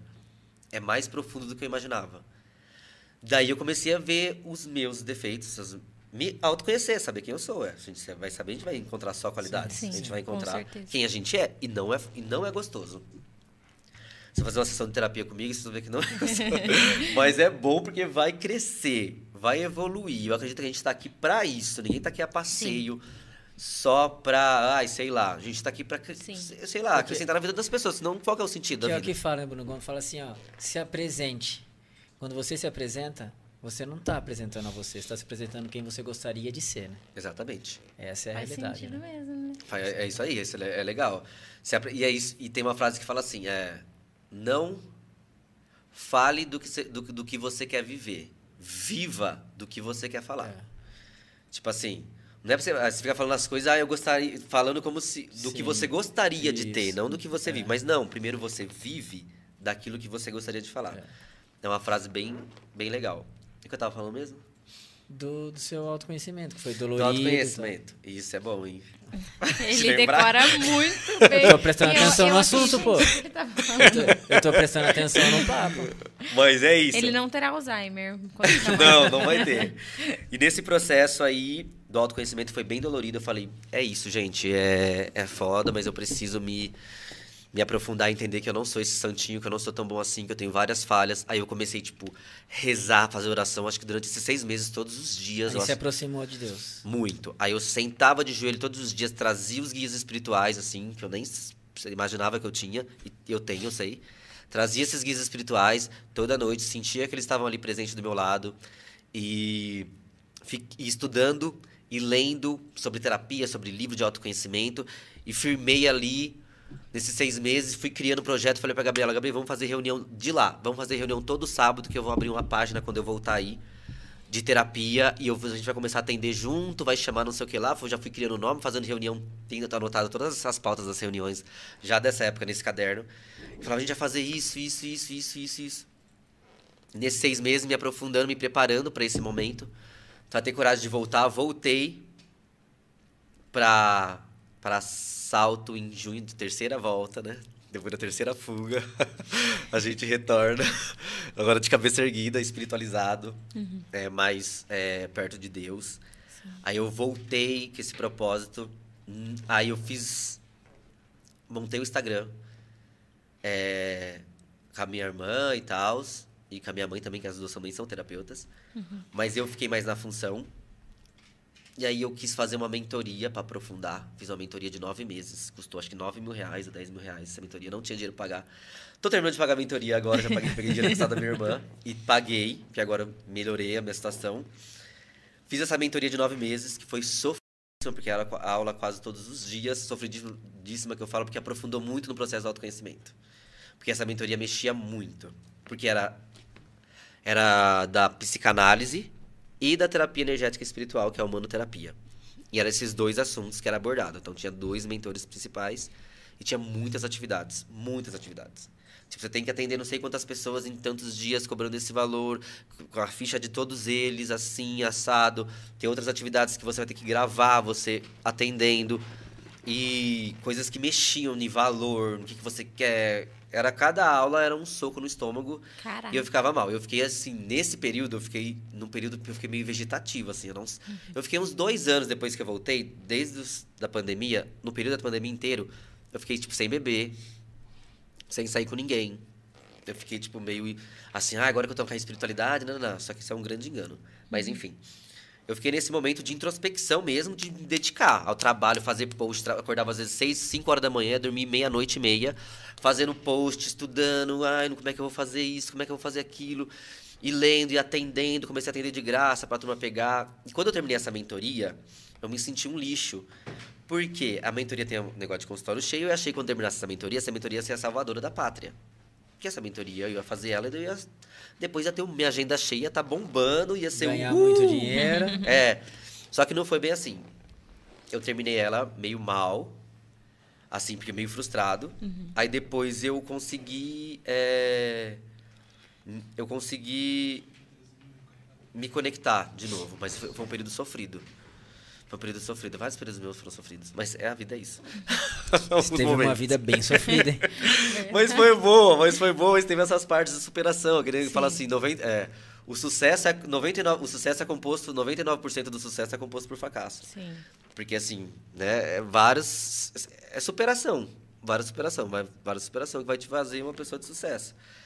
E aí eu terminei essa mentoria meio frustrado, mas eu falava assim, eu rezava, eu falava assim, eu não vou desistir. E eu chorava, porque eu não tava ganhando dinheiro, não tava conseguindo ajudar em casa, ganhava, sei lá, 800... Ai, teve um período quando eu voltei, que eu tava sem trabalhar, que eu fazia umas máscaras de empresa na minha casa. Sabe, Pra ajudar, assim. Porque eu não tinha renda, eu não queria, não tava querendo trabalhar, eu queria me dedicar a isso. Eu ganhava 800 reais por mês. Eu me sentia humilhado, eu não conseguia ajudar nada em casa. Eu não conseguia comprar as coisas Um que eu queria no agrônomo formado. Aham. Passando, Por, essa, Passando. por essa situação. E eu me sentia humilhado, não saía, não queria ver ninguém, porque eu tava muito mal, mas eu não desisti do meu sonho. Eu falei, eu vou até o fim com esse negócio. A família, em- maioria da família falou, esse moleque tá louco. Que idiotice isso que ele tá fazendo. De verdade. Eu sentia isso. E era real. E assim, quando eu, eu ia em algum lugar, em algum churrasco, eu, eu percebia que, tipo, quando eu ia falar de, de assunto de emprego, de coisas, eu me sentia muito frustrado. Eu me sentia muito mal. Porque eu falava, gente, eu não tô tendo dinheiro nem pra comer direito. Olha essa vergonha, tipo né? E eu formado e todo esse processo. Aí eu peguei e insisti nisso, fui trabalhando. Em janeiro do ano passado, 2022, em janeiro de 2022, eu pensei em desistir. Mas pensar em desistir é diferente de desistir, porque a gente pensa muitas vezes. Sim, verdade. Mas é diferente É Igual de, pensar em se matar é bem diferente de se, se matar. matar. Exatamente. E às vezes a gente pensa em desistir. Sim. Só que eu pensei em desistir, fui para São Paulo ver se eu arrumava outro emprego de agrônomo, entreguei vários currículos para ver se dava para conciliar os dois. Só que Você aí foi foi pra São Paulo procurar emprego de agrônomo? é de qualquer emprego, eu queria morar em São Paulo, tinha um amigo Ah, meu lá. Ah, tá. Ou você tava querendo bagunça de novo, festa Não. de novo. Voltar tava- pra farra. né? É, é, Não, é, eu tava é. querendo um Porque, emprego. pô, você, você fala pro agrônomo, você não vai pra, São- pra capital pra procurar de, de Não, mas o pior é que tem bastante. Ah, tem, Tem. mas eu acho que pra, pra você que tá iniciando... Bom, enfim. Enfim, mas teve lá. Uhum. Aí eu fui fazer isso aí, só que foi horrível esses 15 dias lá. Me senti muito mal. Aí voltei pra casa, aí eu comecei e falei, mano, vou focar no meu trabalho, é isso que eu gosto, Deus, vamos lá. Isso aí eu tive várias conversas com Deus, eu brigava muito, eu xingava ele, falava, por que você tá fazendo isso comigo? e não sei o que lá, por que que isso tá acontecendo e tal. Aí depois eu consegui é, engajar, peguei firme no Instagram, peguei firme na vida, falei, eu vou fazer acontecer esse negócio. Aí, em, em fevereiro eu já comecei a ganhar cerca de 8 mil reais. Caramba. E agora, último mês, eu ganhei 15 mil já com as terapias, só de terapia. Então, eu saí de um salário de 800 reais para um salário de 15 mil.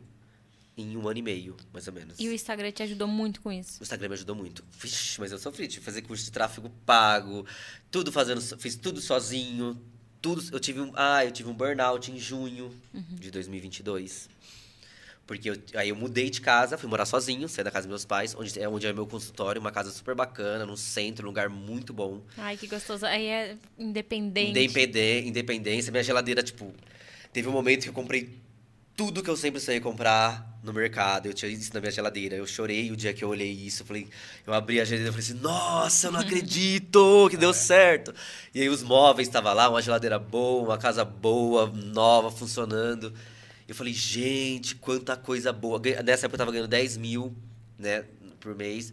Daí eu falei, nossa, eu não acredito que isso tá acontecendo. A agenda tava cheia. E eu tava com muitos projetos. Tinha comprado um curso de vendas do Flávio Augusto. Eu fiz muito curso nesse período de vendas, de. Agora eu comprei um de empreendedorismo digital. é, várias coisas para mim, para eu ir me, me aperfeiçoando. Entretanto, em junho eu tava com tudo isso. Ganhando o que eu queria. Tudo que eu tava anotado no meu caderno desde 2019 simplesmente foi realizado. Exatamente tudo, assim, igualzinho. Do jeito que eu Caramba. pedi. Do jeito que eu pedi. Você Queria jogou pro saber- universo, o universo Joguei pro universo, você. fiz tratamento, né? Terapia energética espiritual, que é uma monoterapia. É. Eu fiz um bloco de tratamento exatamente para essa questão. E que é a terapia que eu faço nas pessoas. E, e assim, limpa. Sério? Limpa. É, tipo, é, é surreal de verdade. Eu não tô falando pra. Senão estaria é, tendo tantos clientes que eu tenho Sim. se, fosse, se não fosse uma coisa boa. Se não tivesse um resultado bom. Aí. O que, que eu tava falando? De novo, eu esqueço. Pô, ó, ó, Ele tá te Não, testando. não, calma aí, calma aí. Não, não, calma. eu posso- Eu não vou lembrar mais do que você tá falando, porra. Não, eu não, É que eu tenho uma linha de Tomás, raciocínio Tomás, que eu, tô, eu, não- já tô, eu já tô pensando lá onde é que eu vou chegar com a É, história. E você tem que fazer um curso agora pra você parar de esquecer o que você tava falando. Ai, o que que era? Eu não vou, eu não vou mais Eu falar. acho que era da... Que deu um boom na sua carreira, você começou Deu a um ganhar boom, bem, comecei a olhou ganhar pra bem. geladeira. Isso, aí eu tive o burnout. O que aconteceu? Tipo, tava ganhando o que eu queria, tava na vida que eu queria, Geladeira cheia. geladeira cheia, agenda cheia de clientes. Que mas delícia. aí foi bom, maravilhoso, só que aí deu um burnout. Seu burnout é tipo uma exaustão muito forte que me deixou de cama, me fez ter ansiedade. E aí eu comecei, a gente começa a perceber, a gente começa a entender, tipo, que dinheiro não é tudo. Que as coisas não estão no material. É. E a gente só consegue saber disso quando a gente consegue, pelo menos, ter um pouco disso. Porque às vezes a gente, a- às vezes a gente fica numa busca incessante de conquistar alguma coisa, numa pressa. Que a gente pergunta, se a gente perguntar pra pessoa assim, por que você tá com essa pressa toda? Verdade. Ela vai falar assim, ela vai ficar em choque, porque ela não sabe responder, porque nem ela sabe pra onde que ela tá indo e por que que ela tá correndo tanto. O que que ela quer alcançar, ela não sabe, ela só tá correndo porque todo mundo tá correndo, todo mundo falou que tem que fazer isso. E ela vai fazendo isso e chega uma hora que dá uma exaustão. E foi isso que aconteceu. E aí foi um período que eu entrei em- nesse burnout, não consegui mais produzir igual. Tive uma queda na produção de conteúdo, tive uma queda nos atendimentos. E foi cansaço? Cansaço. Caramba. Mental, emocional, físico, Lidar com tudo. né? lidar com tudo. Aí eu fui saindo, fui, passei, tive que passar com o psiquiatra. Tive que tomar medicamento, não sou contra medicamento, tive que tomar. É, eu falo abertamente tudo porque as pessoas precisam saber que, elas, Sim. que isso também ajuda, mas com terapia junto, tá? Mesmo eu com todo esse conhecimento, a gente passa por isso, porque a gente é humano. Sim. E o humano erra, o humano cai, a gente fracassa, às vezes a gente não é obrigado a dar conta de tudo, porque a gente nem precisa querer dar conta de tudo, querer dar conta de tudo, porque nem tem graça querer dar conta de tudo. Sim. Porque não dá, é impossível. E aí eu fui aprendendo isso também. Então eu demorei quase seis meses aí pra mim começar a retornar com força total, que nem agora eu voltei de novo. Mas a agenda nunca ficou mais, tipo, vazia, sempre agenda cheia. O dinheiro tá sempre entrando. Eu fiz curso de financeiro, porque assim, a minha vida financeira sempre foi muito escassa. A mentalidade era assim. Eu fui criado numa família assim. Ele, minha família me deu todo o suporte, são maravilhosos, incríveis, amos de paixão, agradeço muito a Deus por eles. Mas assim, eu nunca tive educação financeira, nunca aprendi isso. Então eu comecei minha vida financeira com 30 anos de idade, agora, mais um ano. É que eu comecei a ter pensar em investir, em ganhar, em separar, em fazer eu hoje, mas eu sempre hoje eu, a, a- a- trazer para as pessoas no meu na minha quem passa com quem passa comigo na terapia, eu ajudo a parte na parte financeira. Eu ajudo a pessoa a cuidar da parte financeira. Sei lá, ajudo com tabela, com orientação, falo, ó, você vai fazer isso, isso. Porque é importante olhar para a parte financeira, porque a parte financeira influencia na parte emocional. Dinheiro não é tudo, dinheiro não é felicidade, ele é diferente de felicidade.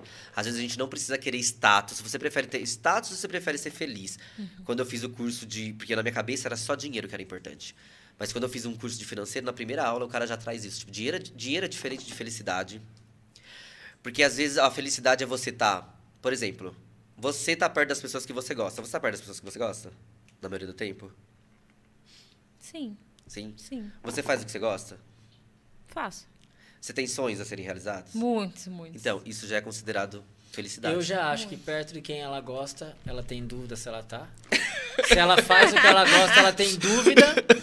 Oi, E que ela tem sonhos, ela tem muitos. Por quê? Você, você percebeu por quê? Ah, Não, Porque a vamos entonação ver, da ele me voz? analisou. Entonação da voz e o tempo de resposta. Tem a ver com o que eu falei ou não? Não, pode ter um pouco a ver. Pode ter um pouco... Você tá do lado. Não, não do lado aqui. Não. Ele Não, na perguntou sua no seu, vida. na sua eu vida. Família, esse Ela- tipo ela coisa. sim. Sim, assim, poderia estar mais. Ah, então mas já, tá mu- estou. então já tá mudando a frase. Tá, mas estou. está. Eu sou que um psicanalista. estou. Tomás. Poderia estar mais. Mas eu penso assim, é, na- nem tudo está ao nosso controle. Às vezes a gente quer estar Nada, do sim. lado de alguma pessoa, mas a pessoa não quer estar do, no- do nosso lado. E aí a gente Sim. tem que aprender a lidar com isso. Eu Exato. tenho muito isso na minha vida, né? Aham. É, eu quero estar do lado de algumas pessoas. é, Eu vou falar aqui, gente. Quero estar do lado do meu pai, das minhas irmãs, e elas não querem contato comigo. Então, nem sempre eu tô do lado de todo mundo que eu quero estar. Mas por decisão deles, entendeu? Aham, eu compreendo, compreendo. Isso é uma questão assim de. ah, Não vai dar pra terapeutizar aqui com você, senão eu vou entrar Daqui a pouco eu a Você vai chorar. começar a chorar. Quantos anos isso aconteceu? Com quem que você tava? O que, que falaram? Exatamente. Nossa, você vai Mas- sofrer, hein? Por que, que eu tive que falar isso, hein?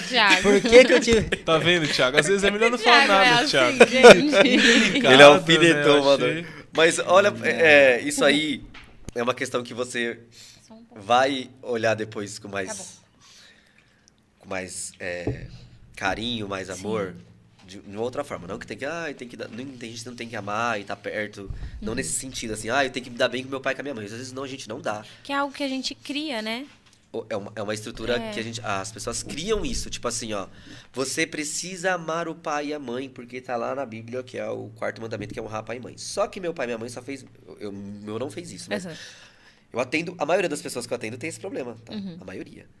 É, a meu, minha mãe não me deu carinho, meu pai não me deu afeto, meus irmãos todos me, me traíram, todo mundo, né? Ninguém. Uhum. E como é que você vai amar essas pessoas? Como é que você vai se sentir isso aí? Às vezes você não sente. E tá tudo bem. É liberado. É permitido sentir raiva de pai e mãe. Porque às vezes, porque às vezes a gente sente. Aí fala assim, ah, mas isso não é, não é bíblico. Mas Jesus fala, somente a verdade vos libertará. Tem como você mentir para sentimento? Verdade. Tem como você enganar um sentimento seu? Você pode até falar pra todo mundo que você tá bem, mas às vezes você tá com uma raiva do seu pai e da, da sua mãe. E se você não assume essa raiva, você não tem condição de curar ela. Então, se você não assume que você tem esse. Às vezes a gente tem. É, é raiva mesmo. É raiva, é ódio, é mágoa. Do pai e da mãe. Sim, tenho. Do pai e da mãe, na sua condição das irmãs, por conta disso, disso que aconteceu. Tá aqui. Eu preciso olhar, preciso tratar, preciso cuidar. Porque isso às vezes impede, às vezes, a gente de, de crescer, de dar um Sim. passo. Exatamente. Eu, eu vejo que me impede algumas coisas mesmo, isso daí. Impede. Impede em algumas coisas. Então, cuidado com suas respostas, que eu tô de olho. É, cara, o Thiago, ele é ana- Agora pergunta pra ele, que agora eu que vou. eu tô achando que ele tá muito quieto, porque quem tá muito quieto tem muita coisa aí É, pra. É, que eu tô é. falando muito também. Não, não, eu tô prestando atenção. Eu tô eu, tô, eu tô só E prestando atenção. você, Thiago, Quem, você fala, é quem feliz? fala pouco saca tudo. Você é Isso, feliz? essa Você pergunta. está do lado das pessoas? Calma aí, uma, uma, per- uma pergunta. É. Você é feliz ou você tem momentos felizes? Exatamente. Então eu te eu te perguntei. É terapêutica essa pergunta. Eu fiz essa pergunta hoje pro meu Me paciente. responda. eu- Você é feliz? Não, Ou tem momentos felizes? Tenho momentos felizes, coisa que eu acho que é errado. E o que você acha que você precisa pra você ser feliz? Continuar fazendo terapia. Olha, Legal. muito bom, vendeu um produto bom. aqui. Obrigado. eu também concordo. bom. Tá? Eu acho, é, o que eu tava falando agora do dinheiro diferente e tal, essas perguntas, porque assim, são coisas simples. Às vezes a maioria das pessoas, o que eu quis dizer, a maioria das pessoas às vezes tem isso. Tá perto das pessoas que ama, tipo, ah, o pai, ou a mãe, ou o irmão, o namorado, sei lá. Às vezes tá fazendo o que gosta e às vezes tem sonhos a serem realizados. Então ela já é uma pessoa feliz. Só que às vezes, como tem essa abundância, não reconhece essa riqueza Sim. só pensa na riqueza dinheiro. E aí, conforme você vai se preparando para você buscar ser feliz hoje com aquilo que você tem hoje, é, o dinheiro vai só potencializar aquilo que você já é e aquilo que você já tem. E aí eu comecei a me preparar para quando o dinheiro viesse para mim, eu, eu já começasse a aprender a ser feliz sem ele, com as condições de vida que eu estava.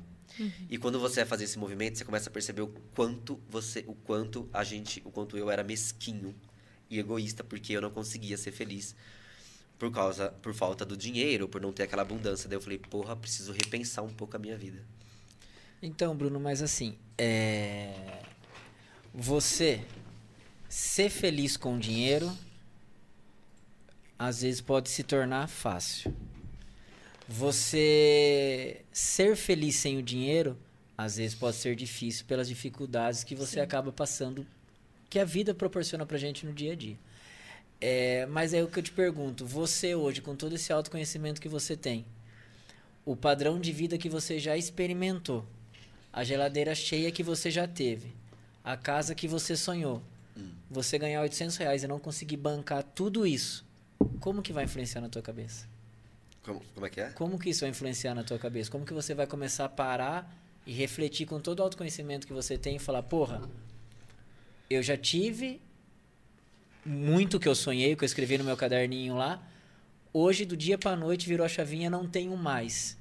Eu tava feliz pra caramba com a minha geladeira cheia, com o meu carro bom, com a minha casa boa que eu sempre sonhei. Hoje eu não posso mais ter a minha geladeira cheia, morar na casa que eu moro, porque eu vou ter que ganhar 800 reais. Como que a gente fica? Como que a gente fica? É, a é, eu, Você, como que o Bruno fica? Como é que eu fico? Eu iria. é, E aquele caminhão de boleto pra pagar. tá, eu iria fazer o mesmo caminho que eu fiz e conquistar tudo de novo. Recomeçar. Eu ia recomeçar. Então, o dinheiro acaba sendo muito importante, né?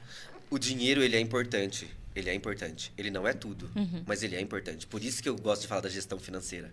Porque o dinheiro me proporcionou, mas quando você tem uma boa relação com o dinheiro. Quando o dinheiro é criado numa base de raiva, de vingança, porque eu preciso, ter, que era a minha visão antes, eu preciso ter dinheiro, que se eu, se eu tivesse dinheiro, eu ia ser um, sei lá, o gay que ia ser rico, ia chegar com um carrão e todo mundo ia me respeitar. Eu pensava assim, de verdade. Essa era a minha mentalidade. Que o dinheiro ia me trazer esse poder. Entendeu? E aí depois, com o tempo, eu fui melhorando. Aceitação, no caso, É, né? fui melhorando a minha relação com o dinheiro. Daí você pensava mais que o dinheiro era, ia, ia te ajudar em comprar uma amizade, comprar um companheiro, Isso. comprar uma situação. Isso, é uma frase que a Tássia Navas, vocês conhecem, já ouviu falar? Uma blogueira Não. muito famosa do Instagram. Um tempo atrás ela postou uma frase que foi assim, ó. Ela é milionária, rica, só veste as melhores roupas. É uma das pessoas que mais se vestem bem do Brasil. E aí ela postou uma frase assim, é... Tudo que, a tudo que se compra com dinheiro é barato. Porque as coisas caras de verdade o dinheiro não compra. Não compra. O dinheiro não... Ó, Paulo Gustavo ela é Verdade, milionário. cara. O Paulo Gustavo era milionário. Não compra vida. Sim. Não compra uma boa relação familiar. Não compra uma amizade verdadeira. Não compra a paz de espírito. E a gente precisa. Só que a gente não. Quem. Às vezes a gente tem dificuldade de enxergar isso. Não é que a gente não tem que ter o dinheiro, a gente tem que saber lidar com ele. A gente tem que ter ele de uma maneira que ele vai trazer benefícios e traz, facilita a vida da gente. Por isso que é importante cuidar da parte financeira. Mas entendendo que você vai fazer disso não como naquela pressão de que eu preciso ter esse dinheiro, porque senão minha vida vai ser muito ruim. E se vai, e se acontece de talvez você nunca conseguir conquistar essas coisas que você idealiza tanto, o que, que vai acontecer? Você vai passar a sua vida inteira infeliz? O, o aquele que faz o maluco, como é que era aquele arti, aquele ator que é o Ace Ventura? Quem que é que faz o Ace Ventura mesmo? Tomás, Tomás, Tomás. Quem que faz o Ace Ventura? É o Jim Carrey. O Jim Carrey. Olha que rápido. Ele é rápido. o Jim Carrey, esses dias, ele teve uma fala dele, eu não sei de quem que foi, que eu vou ver se eu consigo trazer isso. É bem rápido. É o cara que é, sempre quis. Assim, às vezes a gente fala assim, ah, eu só vou ser feliz quando eu conquistar isso. A gente tem isso. Parece que a gente não tá vivendo aqui no presente. A gente sempre tá vivendo. A gente só vai começar a viver quando a gente conseguir aquilo. Ah, eu só vou conseguir ficar bem mesmo quando eu conseguir minha agenda cheia de clientes. Ah, não, mas não é só isso. Quando eu tiver minha casa, ah, quando eu tiver meu carro. Isso não vai parar porque é desejos, mas enfim. Aí a pessoa que consegue conquistar isso, ela vai conseguir saber que não é isso que era a felicidade. Sim, Só que verdade. quem não consegue conquistar nunca vai saber e às vezes vai morrer sem ter e vai passar a vida inteira infeliz. Nossa, Porque- verdade. Porque não vai ter essa resposta, porque ela não conquistou. Só que quem chegou lá fala, fala, gente, não é tudo isso. Uhum. Não é, aqui- o material não é a felicidade. E não é. Não é, porque a gente acabou de falar que as coisas caras de verdade o dinheiro não compra. Tem, tem um verso, é um poema, que o Marco Brasil, um locutor de rodeio, sempre fala. É, eu vou, não, não vou estar Aham. inteiro aqui, mas uma parte dele que é bem isso que a gente está falando. É, ele fala aqui: é, Como está a sua vida? Quantas coisas de erradas temos feito? É, e a vida está aí para nos ensinar. Como diz um provérbio chinês, a gente luta em tanto em busca de coisas que é, chega a determinado tempo a gente viu que estamos errados. Porque o dinheiro compra a casa, mas não te dá o lar. O dinheiro compra a cama, mas não te dá o sono. O dinheiro compra o livro, mas não te dá a sabedoria. O dinheiro compra o crucifixo, mas não te dá a fé. O dinheiro tem comprado até o remédio, mas não, não tem te dado a cura. É, não que você tenha que parar, estacionar, não é nada disso. Vá em busca dos seus sonhos, lute, nunca deixe o medo atrapalhar os seus sonhos, mas nunca se esqueça da sua vida, a sua família, dos seus amigos, dos seus pais e de quem realmente te ama. E que as coisas mais verdadeiras, principalmente dos, dos seus filhos. Preste atenção. Daí fala de outras coisas. Ô, então acho tio, que é bem isso, né? Mas na verdade ele não falaria assim, né? Não, não, não. O dinheiro! Você, quer que eu fale? Você quer Vai, que eu, vai. Você quer que eu, não, eu não, quero, não, vou, não vou falar. Eu, eu já ouvi esse texto. Inclusive, ah, ah, essa galera que eu tô falando já postou, o Jota já postou ele. Ele é muito maravilhoso e é exatamente isso que eu tô querendo dizer aqui, nesse momento. É exatamente essa, essa mensagem. E às vezes, o que acontece, eu vou trazer uma outra analogia que é assim. Agora é um pouco. é, sei lá, a gente tem nosso. Eu vou falar das estruturas. Ego, o ego e o superego, tá? Vamos dizer aqui, é o. Aquela vozinha que fica na nossa cabeça buzinando um monte de coisas ruins. Esse é o chatas. diabo. Não, é o, não, é, o superego. É o superego, é o super-eu. O, su, o super-eu e o eu. Aí o que acontece? O eu tá aqui, né? Tendo essa vida normal. O super-eu, esse super-ego, ele fica tipo assim. Ah, mas você é um bosta, seu feio, seu burro, seu pobre, seu gordo. Você não faz nada direito. É... Por quê? Esse aqui é o ideal do eu. É aquela vida ideal que você planejou. Ah, eu vou, vou terminar a faculdade, daí eu vou fazer engenharia porque dá dinheiro, daí eu vou, aí eu vou entrar numa multinacional, aí eu vou casar, vou construir minha família, vou morar num condomínio, vou ter um carrão e vou fazer viagem internacional todo ano com a minha família. Ilusão, ideal. Ah, um milhão antes dos 30.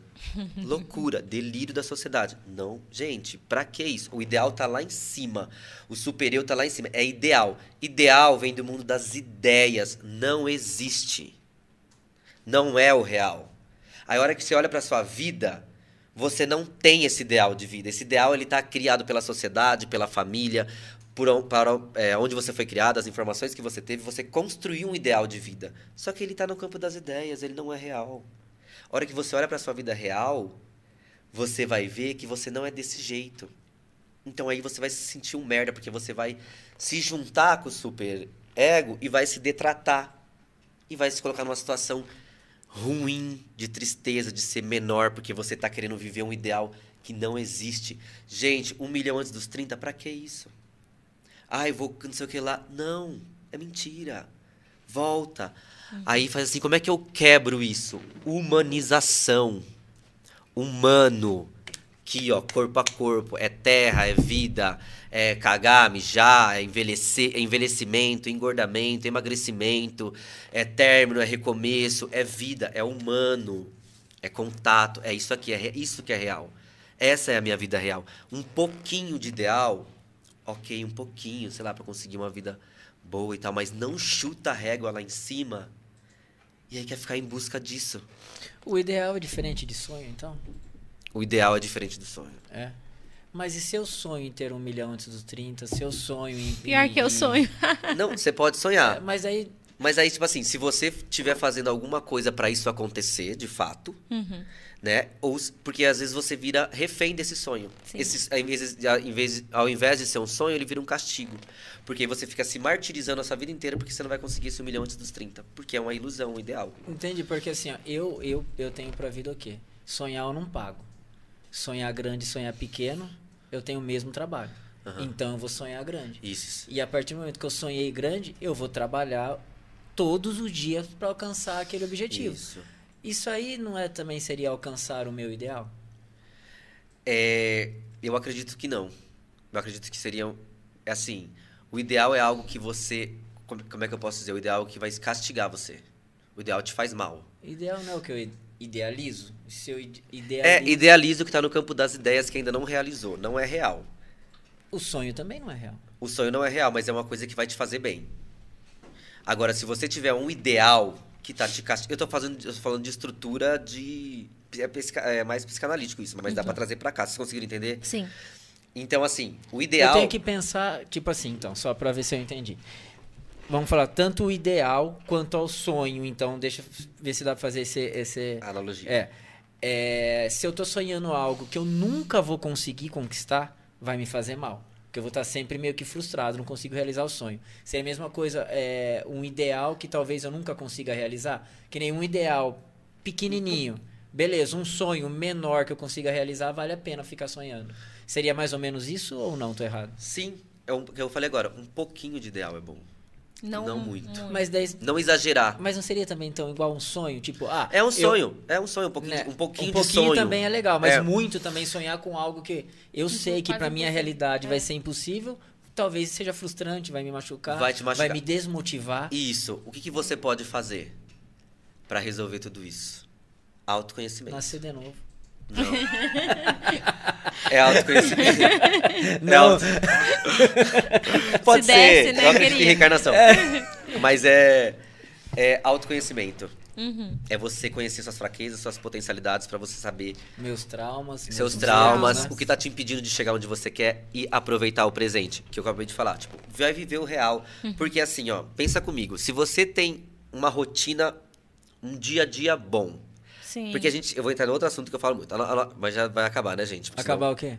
o podcast. Eu tenho Imagina, tem Imagina. 15 minutos que a gente tá conversando, pô. Tem uma questão que é a seguinte. Eu falei isso do ideal, e vamos. É é essa a mensagem. Tipo, galera, vamos queria- voltar pra terra, vamos viver o real, o que vocês têm agora, porque aí sim você consegue fazer alguma coisa. Porque se você. O que, que você vai resolver lá no ideal? Sim. Fala pra mim. A pessoa que vai ficar assim, tipo assim, ah, já que eu não vou conseguir Sim, isso mesmo, eu queria fazer até nada. saber se isso vem muito de comparação. Tipo assim, comparar, por exemplo, assim, eu me comparar, eu tenho 24 anos, aí eu me comparo com alguém que tem até menos que eu e falo, pô, essa menina já tá rica. Isso é E inveja. eu tô aqui. Thiago, você, ele, ele encasquetou Ele comigo quer Eu até pisquei pra ele, pô, eu até, eu até pisquei zoando pra ele. Ó, inveja não é ruim, tá?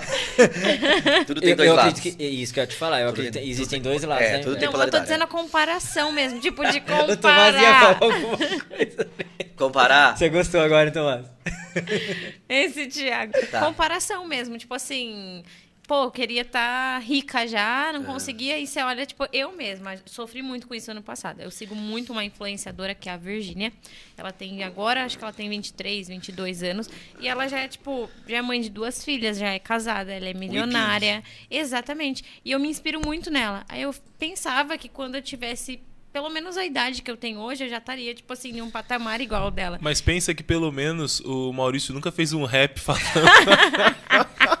Eu, eu ouvi, eu ouvi Você o não passou essa vergonha, pelo menos. É, verdade. Meu Jesus amado. Mas eu, eu, eu vou entrar nessa linha, eu tô entendendo o que você tá falando. Você entendeu? Eu entendi. Então isso foi algo que me frustrou muito ano passado. Claro, por muitas outras coisas. Eu tive que passar por uma terapia muito forte, estava numa depressão profunda.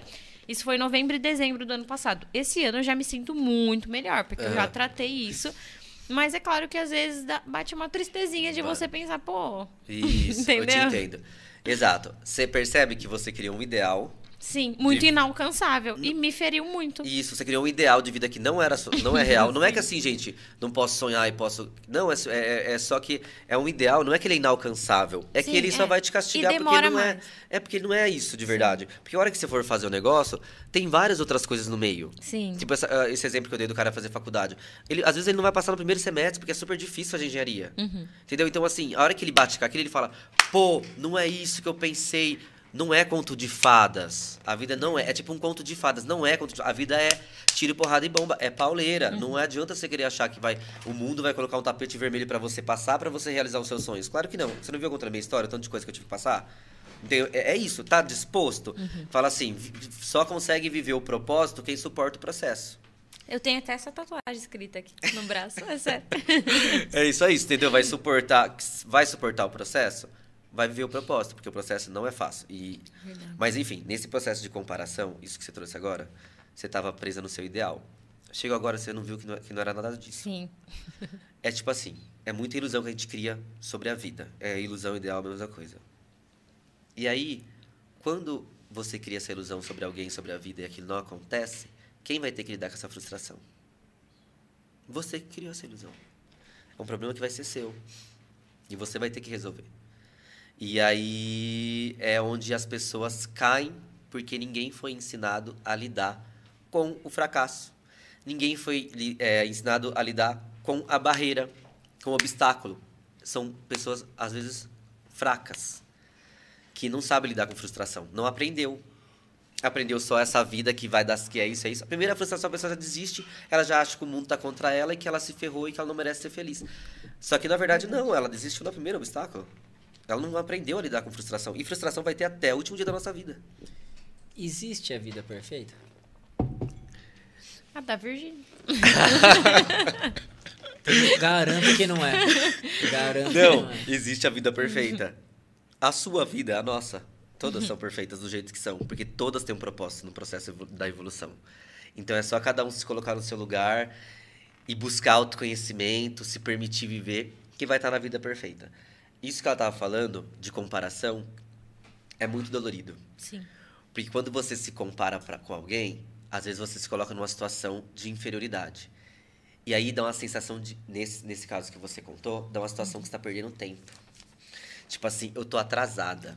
É isso que eu, que eu sentia. É, É- isso que, é exatamente isso é a é, a palavra. É, a sensação que dá, tipo, eu tô atrasada. Eu tô- e agora? O que, que eu vou fazer? Eu tô atrasada. E esses dias eu tava ouvindo um podcast também de um cara muito foda, jogador de basquete, com o Joel, e ele falou assim: é, a pressa é inimiga da perfeição. O que, que é a perfeição?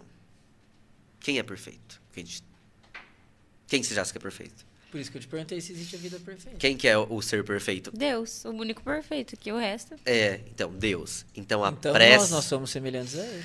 Nós somos perfeitos também. Mas a pressa é inimiga da perfeição. E se a perfeição é Deus, a pressa é inimiga de Deus. E que o mundo inteiro fica falando pra gente se apressar. Sim. Todo verdade. mundo deixa a gente na pressa total.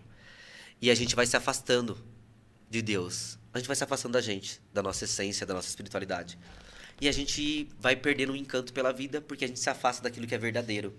E a gente para de ver graça, que nem ela nessa situação. Vou te dar o exemplo, que estava, vamos dizer, bitolada nisso e Sim, nisso. muito. Você para de prestar atenção na vida. É isso que eu falei, de- no real, no que dá pra aproveitar. Você já, você- talvez, sei lá, você não dá se dá bem com seu pai, com seus irmãos, mas, sei lá, tem namorado, tem vida, tem cachorro, vai sair pra algum lugar, tem planta, tem natureza, tem vida rolando, tem pessoas pra ajudar, tem pessoas que estão precisando de ajuda. Então, assim, tem um mundo acontecendo aqui. E aí você se fecha pra esse mundo porque você fica presa nessa dor, dessa frustração de algo que você não conquistou, que não viveu, que não realizou. E aí você se afasta de Deus, se afasta de você e você se sente perdido. Vai entrar na ansiedade, vai entrar na depressão, vai ter crise de pânico. Porque o corpo vai responder. Porque você entrou numa tristeza profunda, num lugar que talvez não é tão gostoso assim, que é o fundo do poço, mas que algumas pessoas entram. Ele não é. Eu acho que é o melhor lugar que tem. Porque é o lugar que você mais aprende. Foi, foi mesmo. E dali não dá mais pra você mais pra baixo daquilo. Então, agora é só subir. É um processo, não passa, não é do dia pra noite, demora um ano, dois anos, três anos pra se recuperar de uma depressão. É, é muito processo. Aí fala, mas não dá pra entender o que, que é isso. Tem uma psicanalista muito foda, psiquiatra, que a Ana Beatriz, que ela traz exatamente isso. É, de do aprendizado que tá falando da depressão, né? De sair do fundo do poço. Eu esqueci o que eu ia falar agora. Tava tão profundo, né, gente?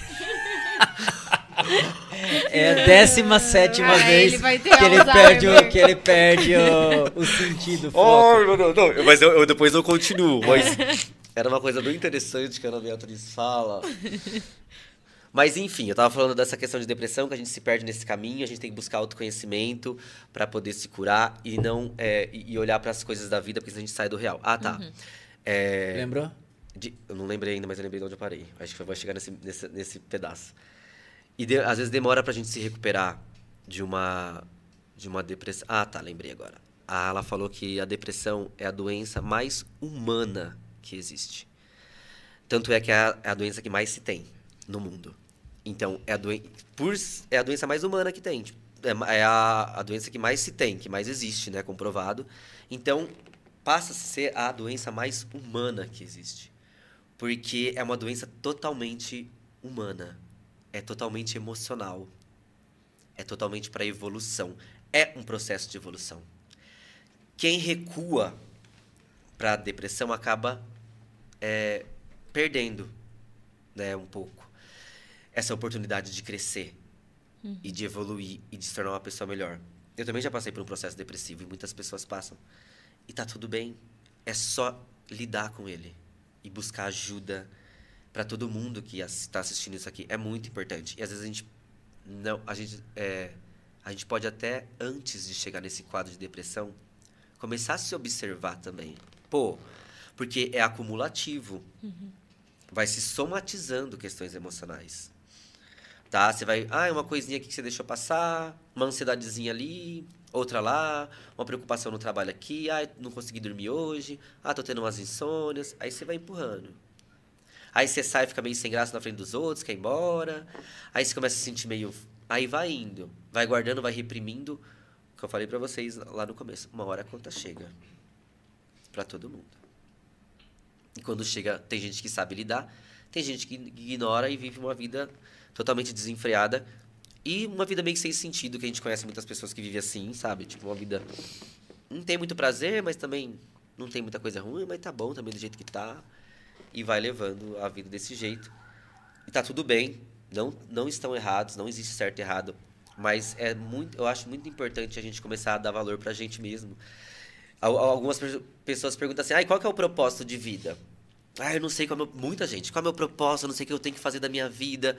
Que nem eu, né? Perdidaço. Fiz agronomia, fui barman, trabalhei... Ixi, fora que eu nem contei, mas trabalhei em várias empresas, Eucatex, empresas de fundição. Mas aí o que acontece? É... A pessoa precisa buscar o autoconhecimento. Ela precisa entender o que está acontecendo na vida dela. A gente precisa dar uma parada, porque assim, eu ia falar um negócio de rotina, que eu tava falando agora. Às vezes você tem uma rotina que não é agradável. Você passa a semana inteira esperando a sexta-feira. Então isso já gera uma ansiedade muito grande. Aí chega sexta-feira, você começa a beber na sexta com seus amigos. Aí na- no sábado, já amanhece um pouquinho de ressaca. Daí você vai almoçar, você vai querer uma coisa calórica, porque quando tá de ressaca, que é uma coisa, né? Aí você come aquilo, aí dá umas quatro horas e sai com os amigos para beber mais. Aí você bebe, chapa, vai numa festa, tem algum rolê. No outro dia você acorda no domingo, meio ressaqueado, mas à tarde ainda dá pra beber um pouquinho. Aí você vai estar na segunda-feira como? Verdade. Desgastado, cansado, desanimado. Aí você vai passar a semana inteira nessa sensação, fazendo várias piadinhas. Ah, é segunda, pior dia, lá, lá, lá, lá. Aquela energia. Aquela energia densa e você por dentro tá um caco e passa a semana assim, já na expectativa da sexta-feira para repetir tudo de novo. E aí fica nesse ciclo vicioso, ganha um salário para isso. Beleza, ok, não tem preconceito nenhum, acho isso, eu já vivi assim, é, e tá tudo bem. Só que às vezes você pode usar o seu final de semana para você lavar um, sa- sapato que faz tempo que você quer lavar e que fica ali te incomodando. Que você quer, sei lá, arrumar o guarda-roupa, ou que você quer colocar uns papéis que estão desarrumados, ou que você quer organizar alguma coisa na sua casa, ou que você quer dar banho no cachorro.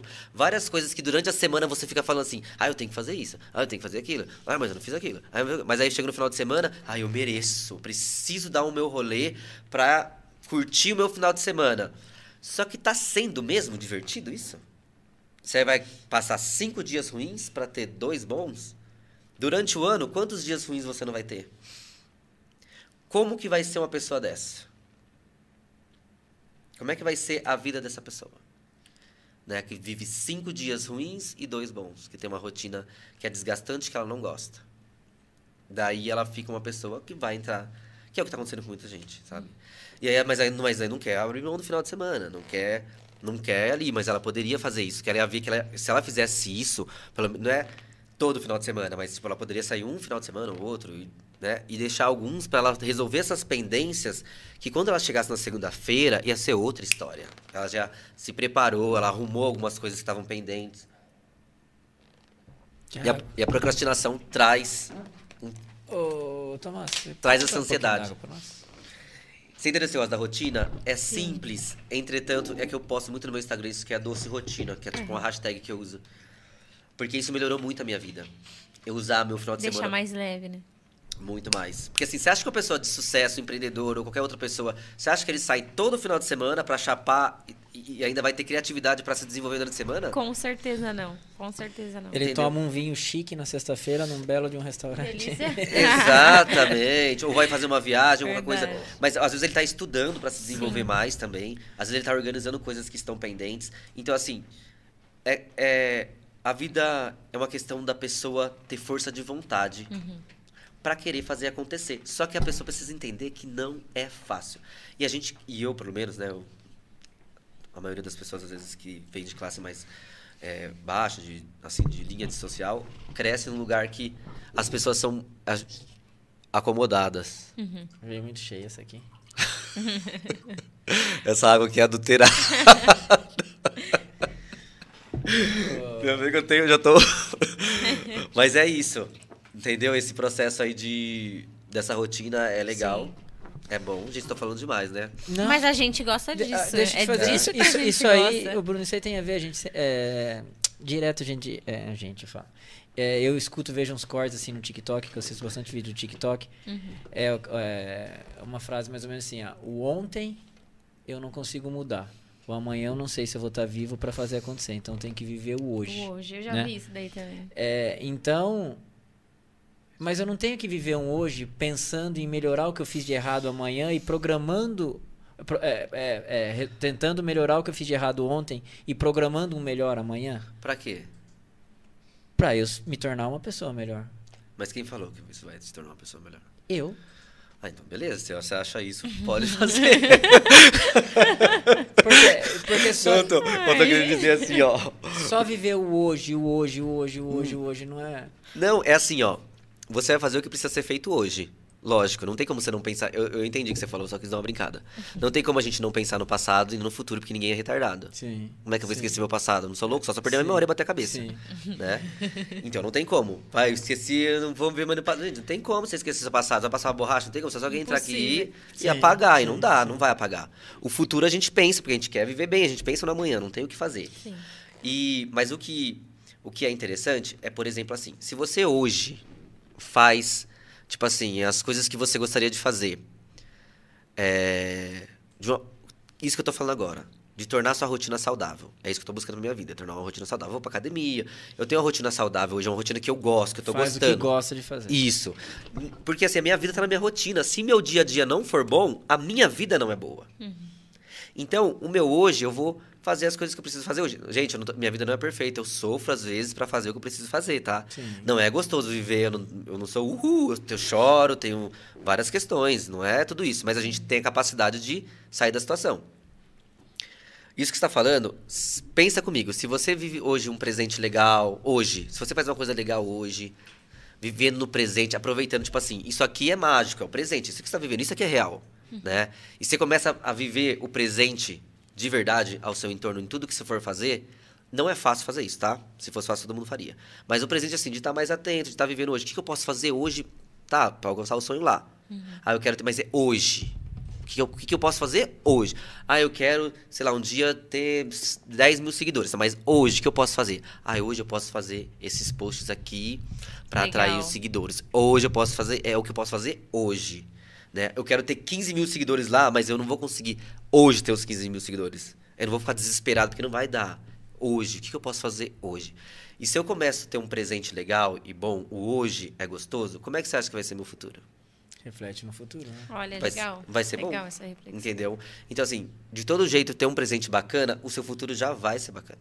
Se a gente seguir essa linha de raciocínio. Fiz muita merda aqui, tô fazendo muita cagada. Meu futuro vai, Vai ser. ser- Vai ser péssimo. É, Mas sempre é tempo de recomeçar. tô- sempre, Né? sempre tem uma chance. Ô, ô, ô, Bruno, é, quem mais te procura? Procura por problemas financeiros, procura por problemas familiares, problemas no relacionamento, Isso eu gosto desse assunto também. que É, é? ansiedade. ansiedade. Ansiedade. Ansiedade é a campeã. Na Sério? verdade, é. A galera chega. Porque a ansiedade, gente, É medo do futuro, não é? também, mas a ansiedade é um sintoma. Igual a febre. A febre é um sintoma. Só que o que é que está por trás da febre? Pode ser uma infecção, pode ser uma bactéria, pode ser um vírus, pode ser uma inflamação, pode ser uma baixa de imunidade. Então a pessoa chega com sintoma ansiedade. Mas o que é que está por trás dessa ansiedade? Pode ser um trauma familiar, pode ser é, um abuso. O que, que é considerado uma ansiedade? Tem muita gente que talvez não saiba Ah, vou que é falar que é ansioso, ansiedade. né? Tá. Ansiedade, o que que é ansiedade? Me- Vou pelo lado da medicina primeiro. Tá. A ansiedade é o, é o seguinte. É, a gente tem aqui o nosso, nosso cérebro que libera os hormônios, né? Aí tem o hormônio da adrenalina, que é o da- que causa ansiedade. E libera o cortisol também. É, a ansiedade não é só ruim, é um sentimento natural do ser humano e ela é maravilhosa. Por quê? Ela deixa a gente mais atento, mais seguro, mais com uma percepção maior de audição, de visão, para a gente se defender de alguma coisa ou conseguir lidar melhor com determinada situação. Eu vou fazer uma entrevista de emprego, por exemplo. Provavelmente eu vou ficar um pouquinho ansioso. E essa ansiedade vai me dar um, um sinal de alerta. Eu preciso, quando eu chegar lá, falar assim, assado, te dá uma sensação de atenção. Essa ansiedade natural, É boa. ok, ela é boa, ela é necessária. Só que a ansiedade já na época, né, do do povo das cavernas, que é na amígdala cerebral, que é uma parte bem antiga do cérebro, que é a parte mais animal que a gente tem. A gente agora tem o córtex frontal, que é a parte mais desenvolvida do ser humano agora dessa nossa da nossa raça, mas antes tinha essa amígdala cerebral que a gente tem ela ainda. E ela é, vai ter o processo assim. Antes a gente tinha precisava sempre lutar ou fugir de alguma coisa naquela época. Ou você ia lutar para você caçar, comer lá, ou você ia fugir de algum predador. E agora a gente tem ainda isso, esse instinto animal de luta e fuga. E é exatamente esse instinto animal de luta e fuga que libera a adrenalina. Entendeu? Libera a adrenalina e o cortisol. O cortisol não faz tanto mal, só a longo prazo, na liberação dele, daí você vai ficando bem mal. Mas a curto, a curto prazo, assim, é mais adrenalina. Por quê? Qual é a sensação que dá no corpo quando libera adrenalina porque está numa situação de luta e fuga? Ou seja, quando está numa, numa situação de perigo. Quando você está numa situação de perigo, isso é acionado para você lutar ou fugir. Então o corpo já dá, acelera o coração. Normalmente tem pessoas que têm diarreia, tá? Que tem ansiedade, crise de ansiedade, eu sei disso. Porque o corpo tem que evacuar tudo que ele tem para ele ficar mais leve, para ele conseguir correr. E às vezes a mão começa a suar, porque precisa aquecer ou pegar mais velocidade.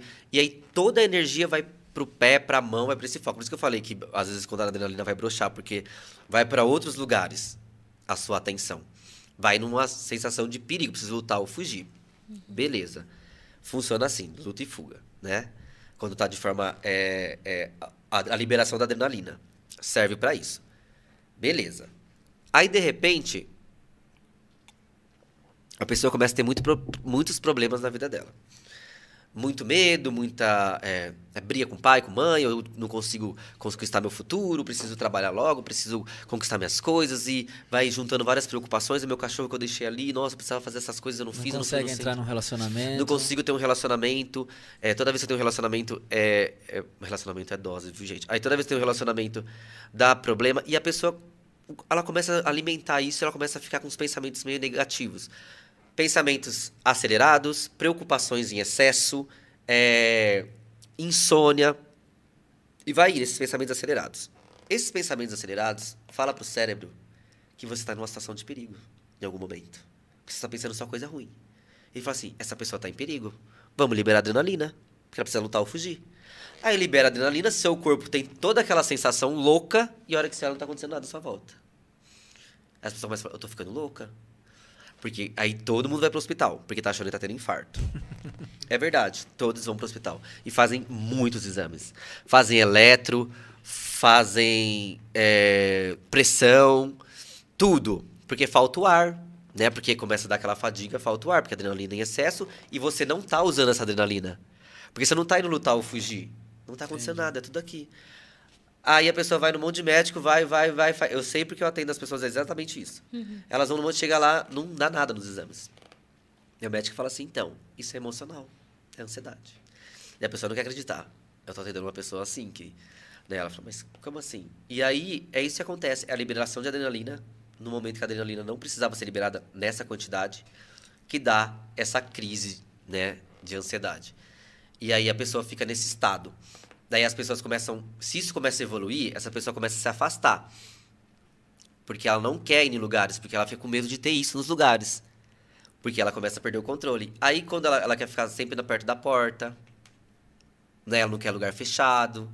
Porque ela acredita que ela fica sem ar, se abrir a janela vai resolver. Só que não é. A ansiedade, a crise dura em média 25 minutos. Então tem tempo, então, pra, pra passar? E tem fases? Lógico, tem. Estágios da ansiedade? Tipo, Tem. início. Tem. Tem estágios, tem, tem vários estágios. Tem aquele que a pessoa fica só naqueles pensamentos acelerados, dá aquele aperto no peito. Fica tendo só um aperto no peito, por enquanto. Entendeu? E cada pessoa, pelo que eu tô atendendo, por experiência, nem li isso em lugar nenhum, Sente algo. sente algo em algum lugar diferente.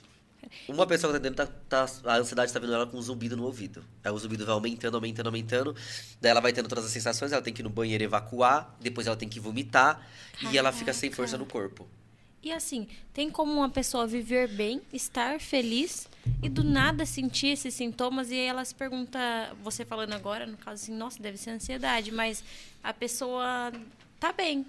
Assim, tá num dia a dia bem, só que tem preocupações, excesso, tudo isso. Tem como a pessoa não estar triste, não estar em uma depressão, mas ter ansiedade? Tem, tem como a gente ter ansiedade sim. Ansiedade é a doença do século. Tô lendo dois livros agora sobre ansiedade, tem que terminar eles para entender melhor. Mas sim, tem como a gente ter ansiedade, porque às vezes a gente se coloca numa situação de perigo ali casual e tem essa ansiedade.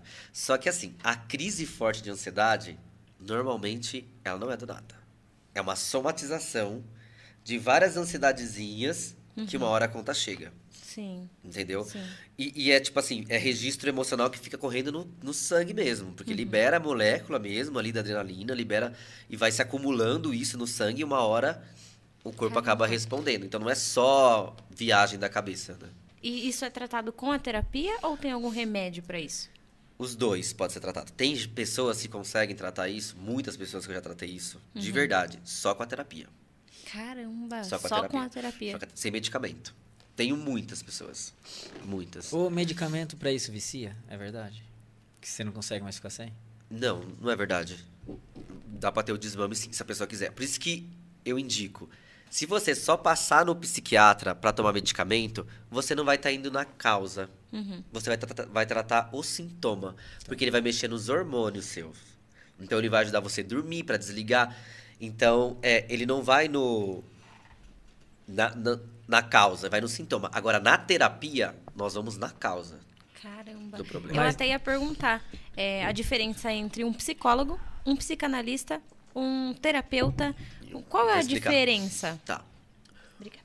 Agora o psicólogo abrangeu mais. Só que o psicólogo tem a. Mas psicólogo não pode dar remédio, não é isso? Não, de jeito nenhum. O psiquiatra é o único que pode dar remédio. Só o psiquiatra pode dar remédio. Eita. Boa, Thiago! Aê! Ainda bem que a garrafa tava fechada, porque se molha tudo a gente ia ficar bem nervoso. Ia pufar tudo. Mas é por isso que nós estamos com um psicanalista aqui e você não tem autoconhecimento pra conseguir se manter Não, calmo. mas isso aí, ó, é o seu inconsciente. A hora que tocou nesse assunto aí, alguma coisa. É, Isso. E É pega ele, isso mesmo. É verdade, é isso isso. mesmo. Alguma coisa Pega ele, deixou vai. nervoso. Agora é a vez dele, vai. Ele ficou nervoso com alguma coisa e aí ele derrubou. Será? Ah, energético, é isso. Será? Ah, é, mas é, o medicamento, o psiquiatra, ele é a única pessoa ele é formado em medicina e ele pode passar o, o medicamento. Uhum. E ele vai tratar mais dos sintomas. Tem psiquiatras que são maravilhosos, que têm uma visão mais ampla. Eu atendo uma psiquiatra que faz terapia energética espiritual comigo e psicanálise e espiritualidade comigo. E ela, então, a maioria dos psiquiatras hoje já estão mais conscientes, porque eles já estão entendendo que eles já passam o remédio e falam assim: só medicamento você não vai sarar. Você vai ter que fazer medicamento, terapia, atividade física e, lá- e passa uma série uma de- junção, É uma né? junção, porque só o medicamento só vai na- no sintoma. E, a e aí pode gerar dependência. Entendi. Aí nesse caso pode gerar dependência, porque ela não tem outra válvula de escape.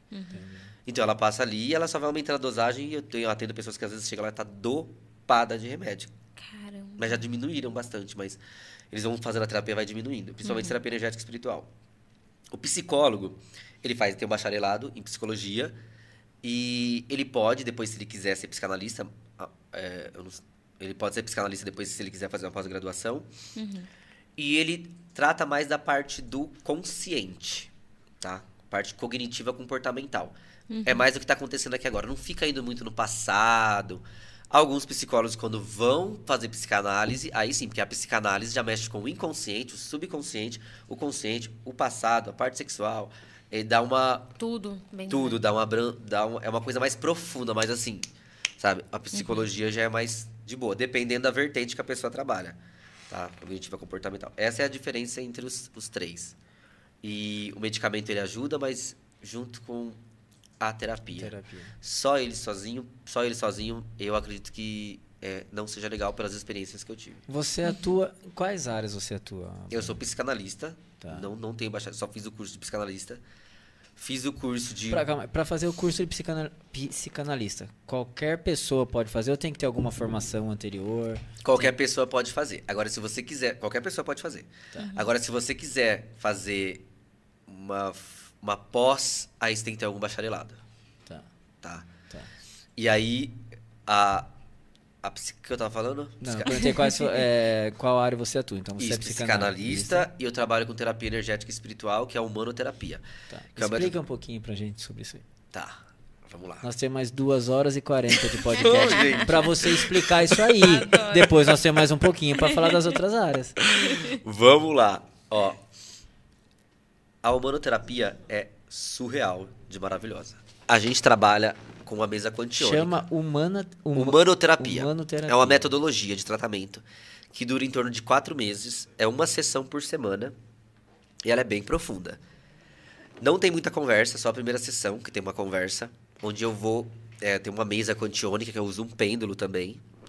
E ali eu vou fazer uma leitura do seu campo energético espiritual. Então eu vou perguntar algumas coisas pra você, umas idades, vou juntar os fatos, vou identificar o padrão que está acontecendo. Você vai chegar com uma queixa e vou rastrear essa queixa sua. Você vai chegar, ai, tô com ansiedade. Eu vou ver se, da onde que é essa ansiedade. Eu vou atrás dela ali. E dali eu já vou trazer pra você. Ó, você tá Você já descobre ali. ali. Você está ansioso por isso, isso isso, por causa disso, disso, disso. Percebe que está acontecendo isso, isso, isso nas suas idades. Está com um bloco energético gigante, você vem carregando desde a cidade. Isso aí formou várias formas de pensamentos, várias subpersonalidades, vários traumas, vários registros de memória que está impedindo de você fazer as coisas. Mas não, ninguém foi culpado dessa história, tem responsabilidade. Eu, se eu quiser, eu entro na parte espiritual, ó, pode ser um processo que você está vivendo aqui, se eu identificar. Trago para a pessoa essa clareza, harmonizo ela no pêndulo. A pessoa já sai uf, bem mais leve, bem aliviada. Isso é fato. Primeira consulta. Primeira consulta. Nessa primeira consulta eu já vou identificar todo o tratamento. Na mesa eu vou identificar quantas sessões vai dar de cada tratamento. Segundo tratamento que vem é a humanoterapia. Não, a humanometria. Tá? A humanometria é tipo a apometria para quem conhece sobre espiritualidade. Tá? É um processo que é bem mais da parte espiritual. Eu vou tratar coisas em você, é um, você não fala nada, você vai ficar de olho fechado e eu vou te conduzir para um relaxamento. Depois eu vou lá, você vai ver uma flecha, vai cair em algum lugar. Olha quem tá aí, quem que você tá. Vamos lá, vamos lá. Pega umas pedrinhas aqui, vai colocar a pedrinha do arrependimento, do perdão e do amor. Olha para essa pessoa que tá aí do seu lado agora, você sabe quem que tá aí. Coloca essa pedrinha do arrependimento dentro do coração dessa pessoa. Coloca agora a pedrinha do perdão, coloca a pedrinha do amor. E a pessoa vai vivenciando aquilo. E a espiritualidade está trabalhando em torno disso, ajudando essa pessoa a fazer isso. Depois eu vou dar mais três pedrinhas para ela, para ela colocar nela mesma. Eu falo, olha lá mais no fundo, você ver uma pessoa ali e tal. Olha no fundo dos olhos dessa pessoa que está aí. Veja que tem uma criança aí chorando aí no fundo. Essa criança, a hora que você olha pro rosto dela, ela é você. Você vai pegar essa criança agora na mão e você vai falar com ela e você vai acolher ela. Você vai colocar essas pedrinhas no coração dessa criança. E faz esse movimento. A pessoa chora, com certeza. ela chora muito e aí depois, ou alguns não choram, eu fico enxugando as lágrimas, porque a pessoa não se mexe, ela fica meio imóvel, porque está em transe. Aí depois eu agradeço toda a espiritualidade. E aí tem três sessões dessa, que é de humanometria. Para que, que ela serve? Se tiver alguma coisa. Sabe quando tá, sente aquele peso nos ombros? Que parece que tá carregando o mundo nas costas? A gente vai tirar esse peso nessas primeiras três sessões. Porque aí tudo que tiver conectando com essa pessoa que está fazendo esse peso vai sair de parte espiritual. Tá? Porque é tipo assim, ó. Quando você abaixa a sua imunidade, aqui em volta da gente tem vários vírus e bactérias. Você sabe, né? Sim. No ar. Sim. Se você abaixa a sua imunidade, o que acontece? Isso aí vai te consumir, vai, É, vai pegar esse- em você, vamos vai falar assim, pegar em- português isso. Pegar rápido. Esse vírus e bactérias vai pegar em você. No mundo espiritual, é a mesma coisa. Tá aí, todo tipo de energia. Quando você cai numa depressão profunda, numa ansiedade, numa raiva, no ódio, na tristeza, insegurança, medo, medo, vive nesse estado, você está vibrando nessa frequência. Você vai sintonizar com esse tipo de situação. E aí você vai ficar mais cansado do que o normal. E aí a gente limpa, a gente ajuda a limpar você nesse sentido para não ter, tipo, aumentar um pouco a sua imunidade, você sair um, um pouco dessa frequência do medo, da tristeza, que são frequências mais baixas. Em hertz mesmo, tá? Frequência em hertz. E ah, esse assunto é muito amplo, porque daí vai para física quântica, esse, esse tratamento é todo elaborado pela física quântica também, espiritualidade. É bem profundo, é complexo, tudo explicado, tá? Se eu fosse explicar um processo reencarnatório. leve, né? Sai leve, totalmente Caramba. leve. Aí ela faz três dessas. Depois vai pra taquiônica, que é bem profunda. Que a pessoa faz deitada. Ela também não fala nada. Aí a quantidade de cada um, agora, é de acordo com o que deu na mesa. A taquiônica é bem profunda, vocês podem pesquisar na internet. É, é tipo como se Legal. fosse a energia que Jesus usava para fazer as- os milagres lá, sabe? Na verdade, não é um milagre, é tipo. É uma energia cósmica real, oficial, taquiônica, energia que existe mesmo. Você po- pode pesquisar, energia taquiônica, vai ter aí alguma coisa. É uma energia que tem uma. Ela é mais rápida que a velocidade da luz e ela tem um. Ela não tem. Ela é neutra. Aí você canaliza essa energia e faz um tratamento que é bem complicado, assim. Trago pra mim, trato, se tiver questões do passado, e faz curas, e enfim. E depois vem pra TDR, técnica de desbloqueio emocional, que é tipo, falou assim, o que você, que você tem pra trazer hoje pra mim de problema? Ah, eu tenho, é, que você queria tratar, depois que ela já passou por todos esses, esses tratamentos. Ah, quando acontece isso no meu emprego, e ou quando acontece isso com meu pai, que ele chega perto de mim, eu me sinto fraca. Daí eu fecho, faço assim, seu olho agora. Daí eu falo assim, vai pro momento de. é, Eu, falo, eu coloco essa pessoa na situação. eu Assim, imagine que você acordou de manhã você foi falar com seu pai e seu pai te esnobou. Aí você caiu no chão, ele começou a te chutar. E te come- eu vou colocar numa situação bem ruim. Ele começou a fazer você mal, mal, mal. Você começou a ficar mal, mal, mal. Ele começou a olhar pra você com cara feia. Você tentou correr, a hora que você foi, sua mãe não te ajudou, ninguém quis te ajudar. E isso foi piorando, piorando, piorando, piorando. Aí eu vou fazendo para as pessoas, eu pergunto pra ela, onde que, você, onde que pega isso de você quando eu tô falando pra você? Ela aponta, só aponta a mão. Daí eu falo, isso mesmo. Eu falo assim, é, aí, que sentimento, aí eu vou trazer pra mim. Eu trago pra mim, que sentimento tá aqui de raiva? Eu falo, tô pirando essa raiva, tô aumentando essa raiva. Eu falo pra pessoa assim, ó, antes. A hora que chegar no momento, eu vou falar pra você colocar a mão no peito, com a sensação de você tá tirando você desse lugar. Daí eu falo, tô piorando essa raiva, tô aumentando essa raiva, raiva, raiva, raiva. Eu vou tirar você daí agora. Coloca a mão no peito, sai daí. Um, dois, três, sai. Daí a pessoa, de olho fechado, sai. Daí eu falo, volta pra cá agora. Vai lá pro momento de, é, de felicidade. Vai, vai lá compreender por que que você estava nessa situação. Vai lá compreender. Daí a pessoa, eu fazendo, mas né, ela tá ouvindo. Vai lá compreender por que você estava nessa situação. Sem culpa e sem julgamento. Só compreende porque estava sentindo essa raiva. Aí volta, compreendeu? Só traz um alívio no corpo. Volta pra cá, apaga e despolarizo. Um, dois, três, quatro, cinco. Entrego lá, né? Mental superior, apaga e despolarizo. Aí eu falo, vai momento de felicidade agora. Momento de alegria, sorriso no rosto, paz de espírito, lugar que você tá bem, um momento gostoso. Aí eu congelo essa alegria, congelo essa felicidade e eu reintegro no seu sistema em um, dois e três. Aí eu faço isso várias vezes, para limpando todos os sentimentos ruins que tem. Aí depois vem a regressão. Que é a regressão mais profunda, não dá pra A explicar. ela regressão é de vidas passadas? Também. Eu sou fissurada em assistir esses vídeos no YouTube que tem, assim, uma pessoa deitada, aí tem um mentor, né, dele vai falando, aonde você tá agora? Daí a pessoa tá com o olho fechado, totalmente entregue, daí ela fala, sei lá, em um campo, é que ano que é que você tá aí? Aí a pessoa vai lembrando da vida passada dela. Eu, gente, eu sou viciada em assistir esses vídeos, Então sabia? vai fazer o tratamento. E eu tenho muita vontade de fazer. Você faz a regressão? Faça a regressão. Gente, eu morro, eu morro de vontade de Só que essa fazer regressão isso. ela é diferente, mas ela também. Você vai pra um lugar também. Só que- né? Você, vai, você vai tocando nos pontos Uhum. De liberação de fluxo de energia, que é os pontos, os meridianos que fazem a acupuntura. Tudo isso que eu tô falando, gente, é bem estudado. Sim. Tá? Essas falas, é tudo bem estudado. Uhum. Os meridianos, e aí eu vou levando a pessoa. A pessoa vai trazer hora que a gente desligar as câmeras aqui, ele vai fazer com você. Eu deita a quero, deita ali, daí você já faz. Não, a, a regressão é o último. Ô, ô, ô, Bruno, mas é, tem pessoas que não conseguem chegar à regressão, tipo assim, porque ela não se entrega, não consegue Tem. realmente. Tem, né? é Ela nor- vai só e até é onde- normal. Tem. Ela vai, só vai até onde ela consegue ir. Consegue. E vai resolver. Vai tá, vai tá tudo certo. Ela vai onde ela conta. Tem gente que vai, assim, tipo, bem fundo. E tem gente que vai só até um certo ponto e tá ótimo. Entendi. No começo, a gente, eu no começo, eu como terapeuta, ficava, não, mas não aconteceu isso dentro de mim, né? Mas, na verdade, eu, depois a gente vai entendendo, porque a gente fez uma mentoria que tá ok.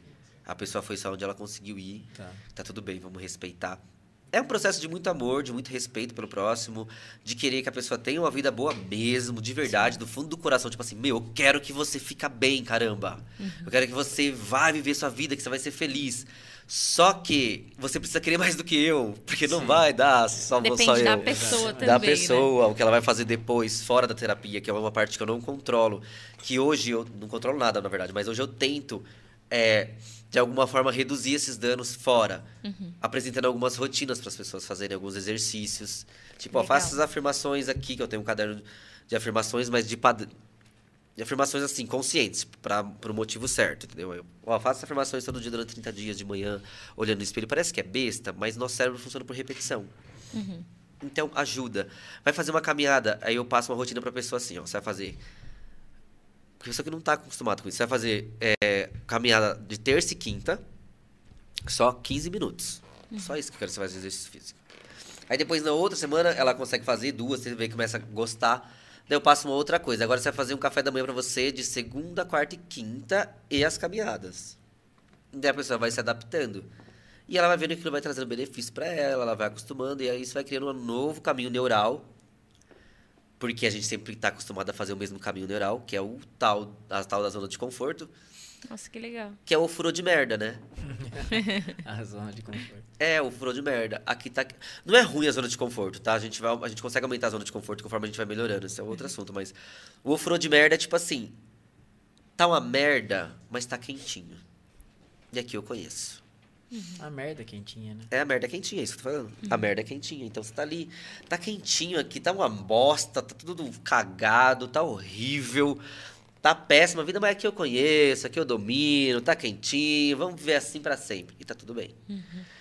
Só que a pessoa não sabe que às vezes é, ela sair dali vai ter algo muito melhor. Só que é um risco que ela corre. E quem tá disposto a correr esse risco? É tipo assim, a pessoa às vezes sempre vai no restaurante e pede sempre a mesma comida. É um exemplo bem idiota. Mas ela sempre pede a mesma comida porque ela tá acostumada com aquela comida e ela não quer correr o risco de pegar uma comida do cardápio porque ela não vai gostar. Verdade. Mas ela também pode ser que ela pegue uma. Se ela pegar uma comida que ela não, vai, que ela não gostar, vai ser legal também, porque é um aprendizado. Tipo, ó, aprendi que eu não gosto disso. E se ela pegar uma outra comida que é melhor do que a que ela comia? Melhor ainda. Melhor ainda. Ela vai ter Verdade. uma outra experiência, um outro conhecimento, mas ela vai. É um risco, e aí nem todo mundo está disposto a correr esse risco. Que nem você falou, ah, mas se eu voltar a ser pobre, eu ficar sem dinheiro de novo, você vai conseguir ser feliz? Eu vou porque. Não é que eu vou conseguir ser feliz, mas eu vou querer correr o risco de conquistar as coisas de novo. Porque eu gosto disso. E eu acho interessante que às vezes a gente fica na zona de conforto e. Porque a gente não quer correr o risco do diferente, do novo. E às vezes o novo vai ser bom. Mas às vezes também, né, a gente tá na zona de conforto. No furor de bosta, que nem você falou. Furo de merda. aham. De merda. E. Mas às vezes a gente não precisa é, mudar pra melhorar. Né? Não, não mudar. Tipo, sair dessa situação. A gente pode mudar ali e melhorar e não se tornar mais um furor de, de merda, né? Com certeza. Porque é, é que nem eu tava falando com a, com a minha terapeuta. Ela participou do nosso podcast, depois do podcast que eu comecei, gostei e tal, comecei a fazer terapia com ela. A dela até brincou, ela falou assim, não é que quando um casal não tá legal e começa a ter terapia comigo que eu vou separar os casais. Ela falou, não, pelo contrário. Não. A gente tem que tentar movimentar e melhorar para que eles continuem juntos. Não procurar um novo, achar que só terminando, só um novo que vai fazer Não. eles saírem da zona de Não, conforto. não, né? não, não. É, você pode sair da zona de conforto com pequenas coisas. Exato. Tipo assim, vai fazer uma caminhada Sim. de 10 minutos por dia. Tipo, é 10 minutos. Entendeu? Eu sei- mas é difícil às vezes pra pessoa fazer isso. Não é fácil, não é fácil mesmo. Porque, que nem às vezes é, eu vou entrar num assunto mais denso, eu atendo muitas pessoas que passam por isso, que tá num relacionamento abusivo, ou que tá. Hoje a gente vê uma mulher, se ela passando por um relacionamento abusivo e a gente julga aquela pessoa, fala, ah, mas é só separar. Sim. Sai daí. Sai daí, tá É. apanhando, e fica. Não é só. Não é fácil. Não é. né? Eu já passei, eu, tô, eu já passei por situações assim. Não é só isso, gente. Não é porque se fosse, ela tinha saído. Sim. Se ela não tá conseguindo. Porque às vezes ela, não- ela tem uma dor emocional, por exemplo, do medo do abandono. Tá ruim com ele, mas é pior sem. Eu não quero É. correr o risco de ficar abandonada. Ou até uma dependência, Dependência emocional naquela emocional.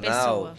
Porque ela só acha que consegue ser feliz com aquela pessoa, porque ela, ela não acredita no potencial dela. Às vezes dependência financeira. E esse eu ia falar agora. É, e a dependência financeira. financeira. também. Tá? Aí entra na questão que às vezes que ela tá com a pessoa que é narcisista, e coloca. É o outro assunto. Você não Exatamente. para mais, tá? Se a gente for Sim, aqui, sim. eu vou indo até o fim do mundo. Sim, Mas a gente sim. julga essa pessoa, só que ela tá com. Não é só sair.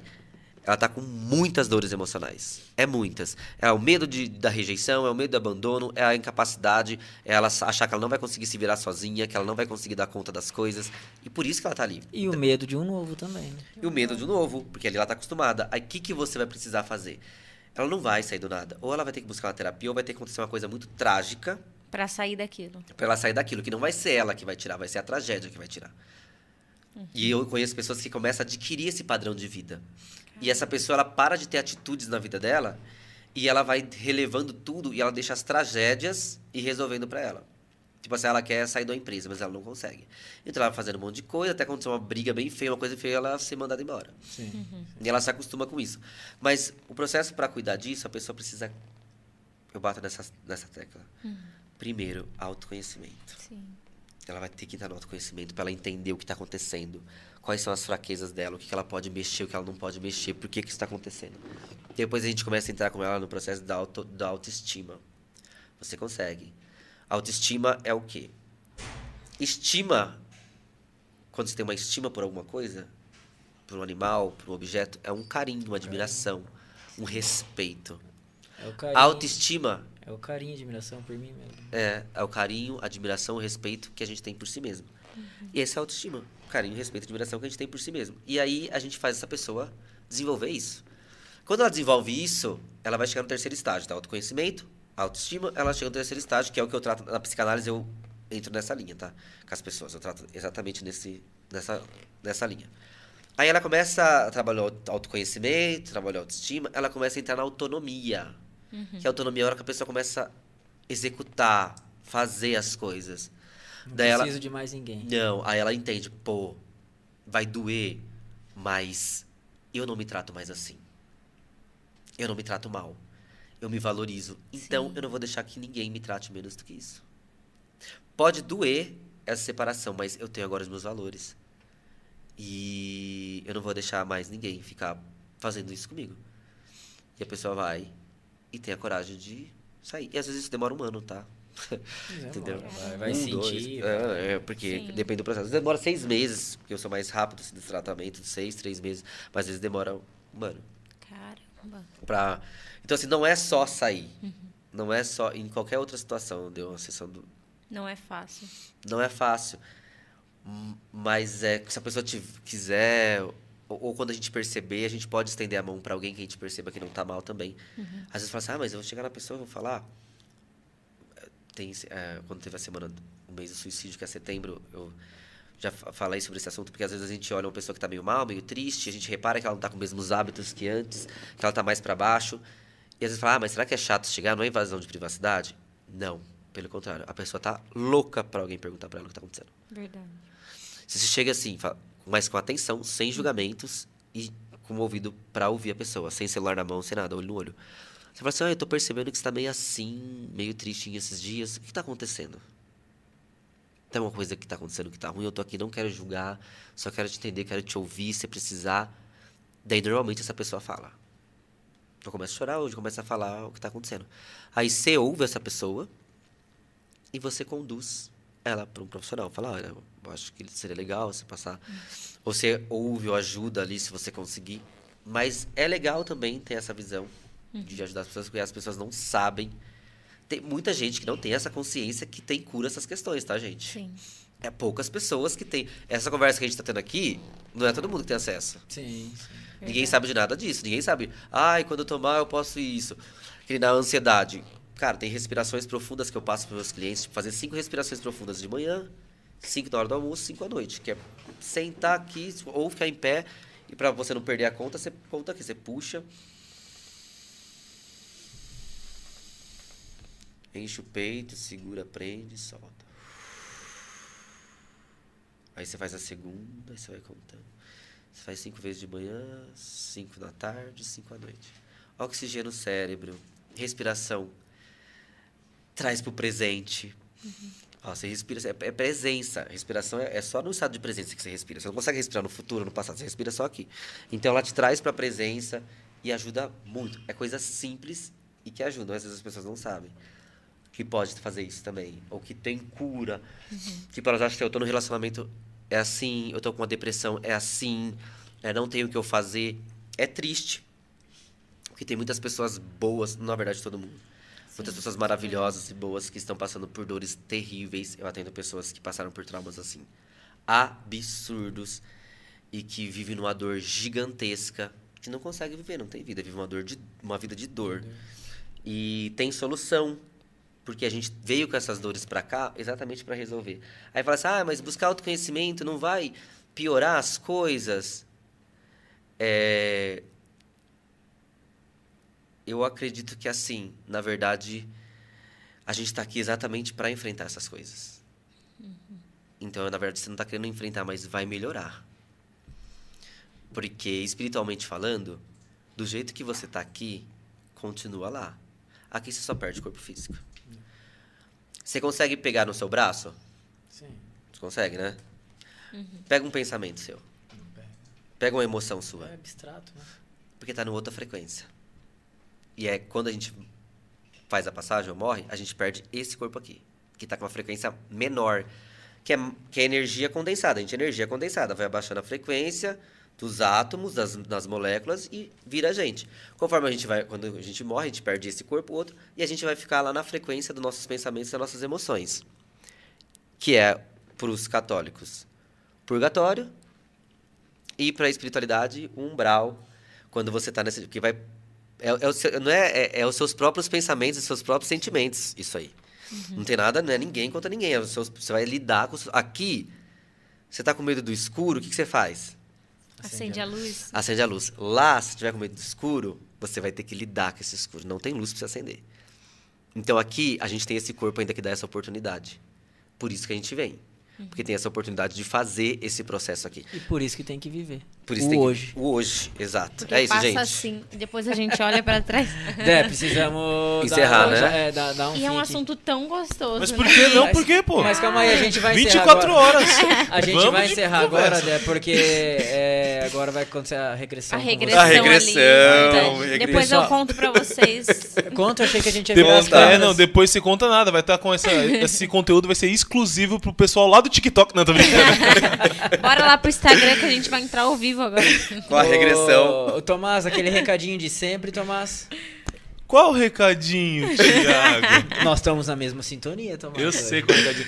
Gente, seguinte, chegou agora, pô, depois de. Ó, podcast durando 2 horas e 20. Você chegou só agora, não tem problema.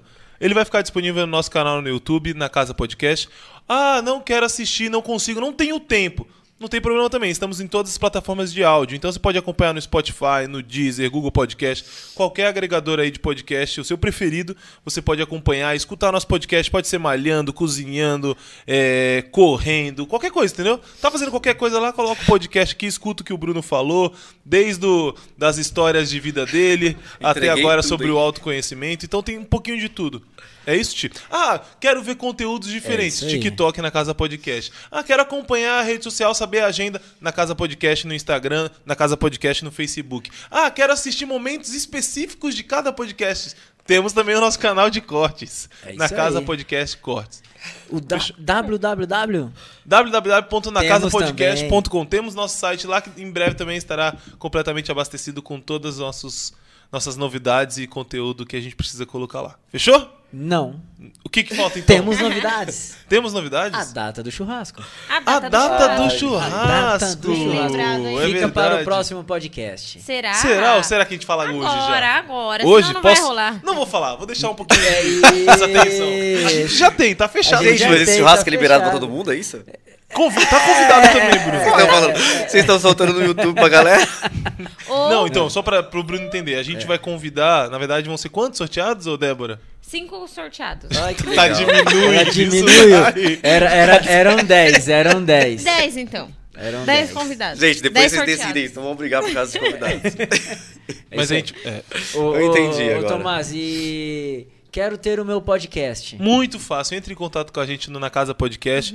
A gente tem toda a estrutura aqui disponível pra você. Você só vai ter a preocupação, na verdade, de trazer seu convidado. Você vai sentar, vai trazer seu convidado aqui, vai conversar e o resto pode deixar que a gente cuida.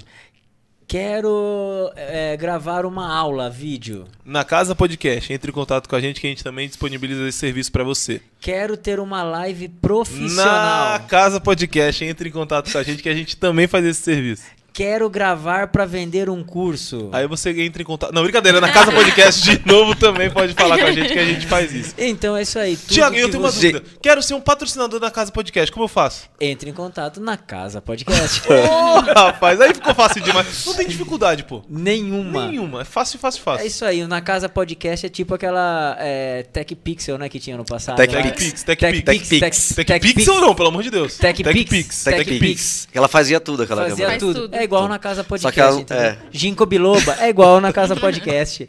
Não, e é importante falar que a gente tem toda essa equipe aqui gigantesca pra auxiliar todo mundo que vem aqui. São- É, a um gente tá pessoal em que já quantos foi hoje? embora Hoje a gente tá em quantos, Ti? Não, agora já foram embora, que eu acho que tem 19 aí hoje. 19, 19.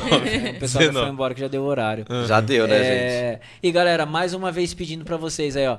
Tá assistindo o nosso podcast, tá gostando, indica pros amigos, indica pra graça, é de família. graça. Sabe? É, pega o link, é, é, coloca no grupo da família, no custa grupo dos amigos e se inscreva no nosso canal.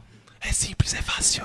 É isso. São poucos passos. é, é tão fácil, Meu, sabe? é tão Ó, simples, cara, não Tomás. custa nada. Pra, pra- e pra gente Só é tão importante. É muito importante. Porque é como a gente sempre fala, se você se inscreve, se você compartilha, se você curte, é, isso é importante porque vai chegar em mais pessoas e mais pessoas vão entender que a gente fez esse podcast justamente para trazer é, é, pessoas importantes da nossa região, pessoas que Exato. têm uma história legal, pessoas que, Que fazem um trabalho Bruno aqui, bacana. ó. Que Obrigado, nem o Bruno, adorei, então. gente. Exatamente. Foi muito bom, muito bom E mesmo. assim, Tomás, e mais, nós precisamos ter os seguidores, nós nós Precisamos. precisamos ter as pessoas é, comentando no chat, participando, se inscrevendo no nosso canal, seguindo a gente no Instagram, seguindo a gente no TikTok, para os nossos patrocinadores também, né, Tomás? É verdade. Nossos patrocinadores é, linkam a, a- a sua empresa, linkam a, a sua marca com o nosso podcast.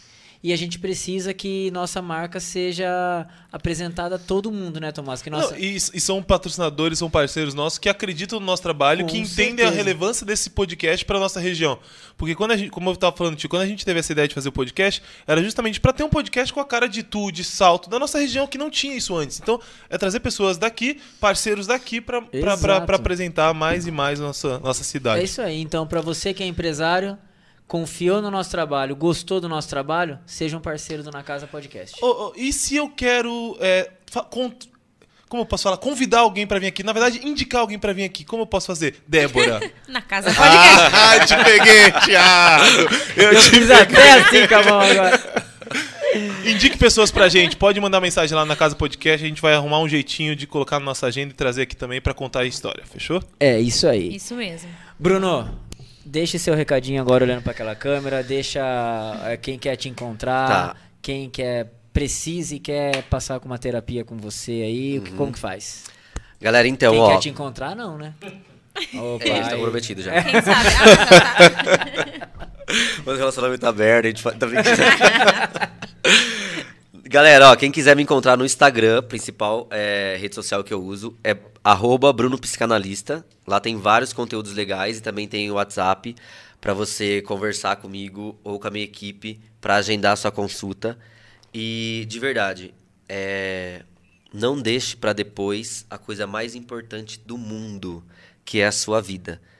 Então presta atenção mais em você, cuida mais de você, das pessoas que você ama e dê mais atenção pro real, pro agora e seja muito feliz. E se tiver algum tipo de dificuldade, não tenha vergonha de pedir ajuda, tá? Essa é a coisa mais incrível que existe, é quando a gente cede, entende que não tá bem e precisa de ajuda e, é, e tem a humildade o suficiente de reconhecer isso e pedir. Então não é sinal de fraqueza, muito pelo contrário, é sinal de força.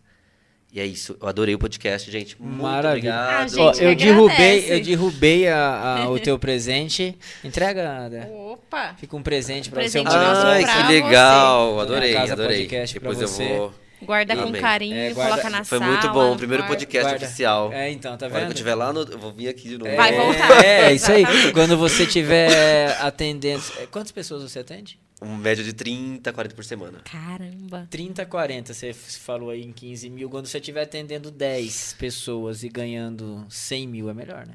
Vai ser, vai acontecer isso. É, então. Aí mentor. você volta aqui pra Exatamente. contar. Vou virar mentor aí, vou voltar.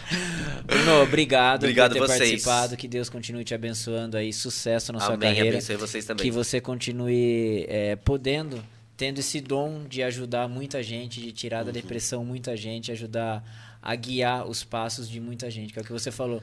O que a gente tem de mais importante na vida da gente é a vida da gente. Exatamente. Então a gente tem que se olhar mais, se cuidar mais e se amar mais, né? Isso, que a gente vai dar aquilo que a gente, a gente vai dar aquilo que a gente tem, né? Sim. Exatamente. Se você tem amor por você, é o que você vai dar para as pessoas. É isso aí. Sucesso Sucesso. sempre. Sucesso tudo pra de vocês bom. também. Amei, gente. Foi Verdade. incrível, incrível. Sucesso. Obrigada por ter compartilhado com a gente, né? Sua história, vida que é linda, inteira. sua Tá vida. Tá vendo? Detalhes que a gente ama, detalhes, né? O Exatamente, pessoal que tá assistindo exatamente. também. Ah, mas agora a gente tem que falar de política, né? Política Não, é não. verdade. Ferrou, e umas Brasil, fofocas, tchau. né? É. E umas fofocas. Eu mando depois no privado. Galera, obrigado por terem acompanhado o nosso podcast. Um beijão pra Exatamente. vocês. Ótima semana e até terça-feira que vem, às 20 horas, no nosso canal do YouTube, na Casa Podcast. Valeu! Falou.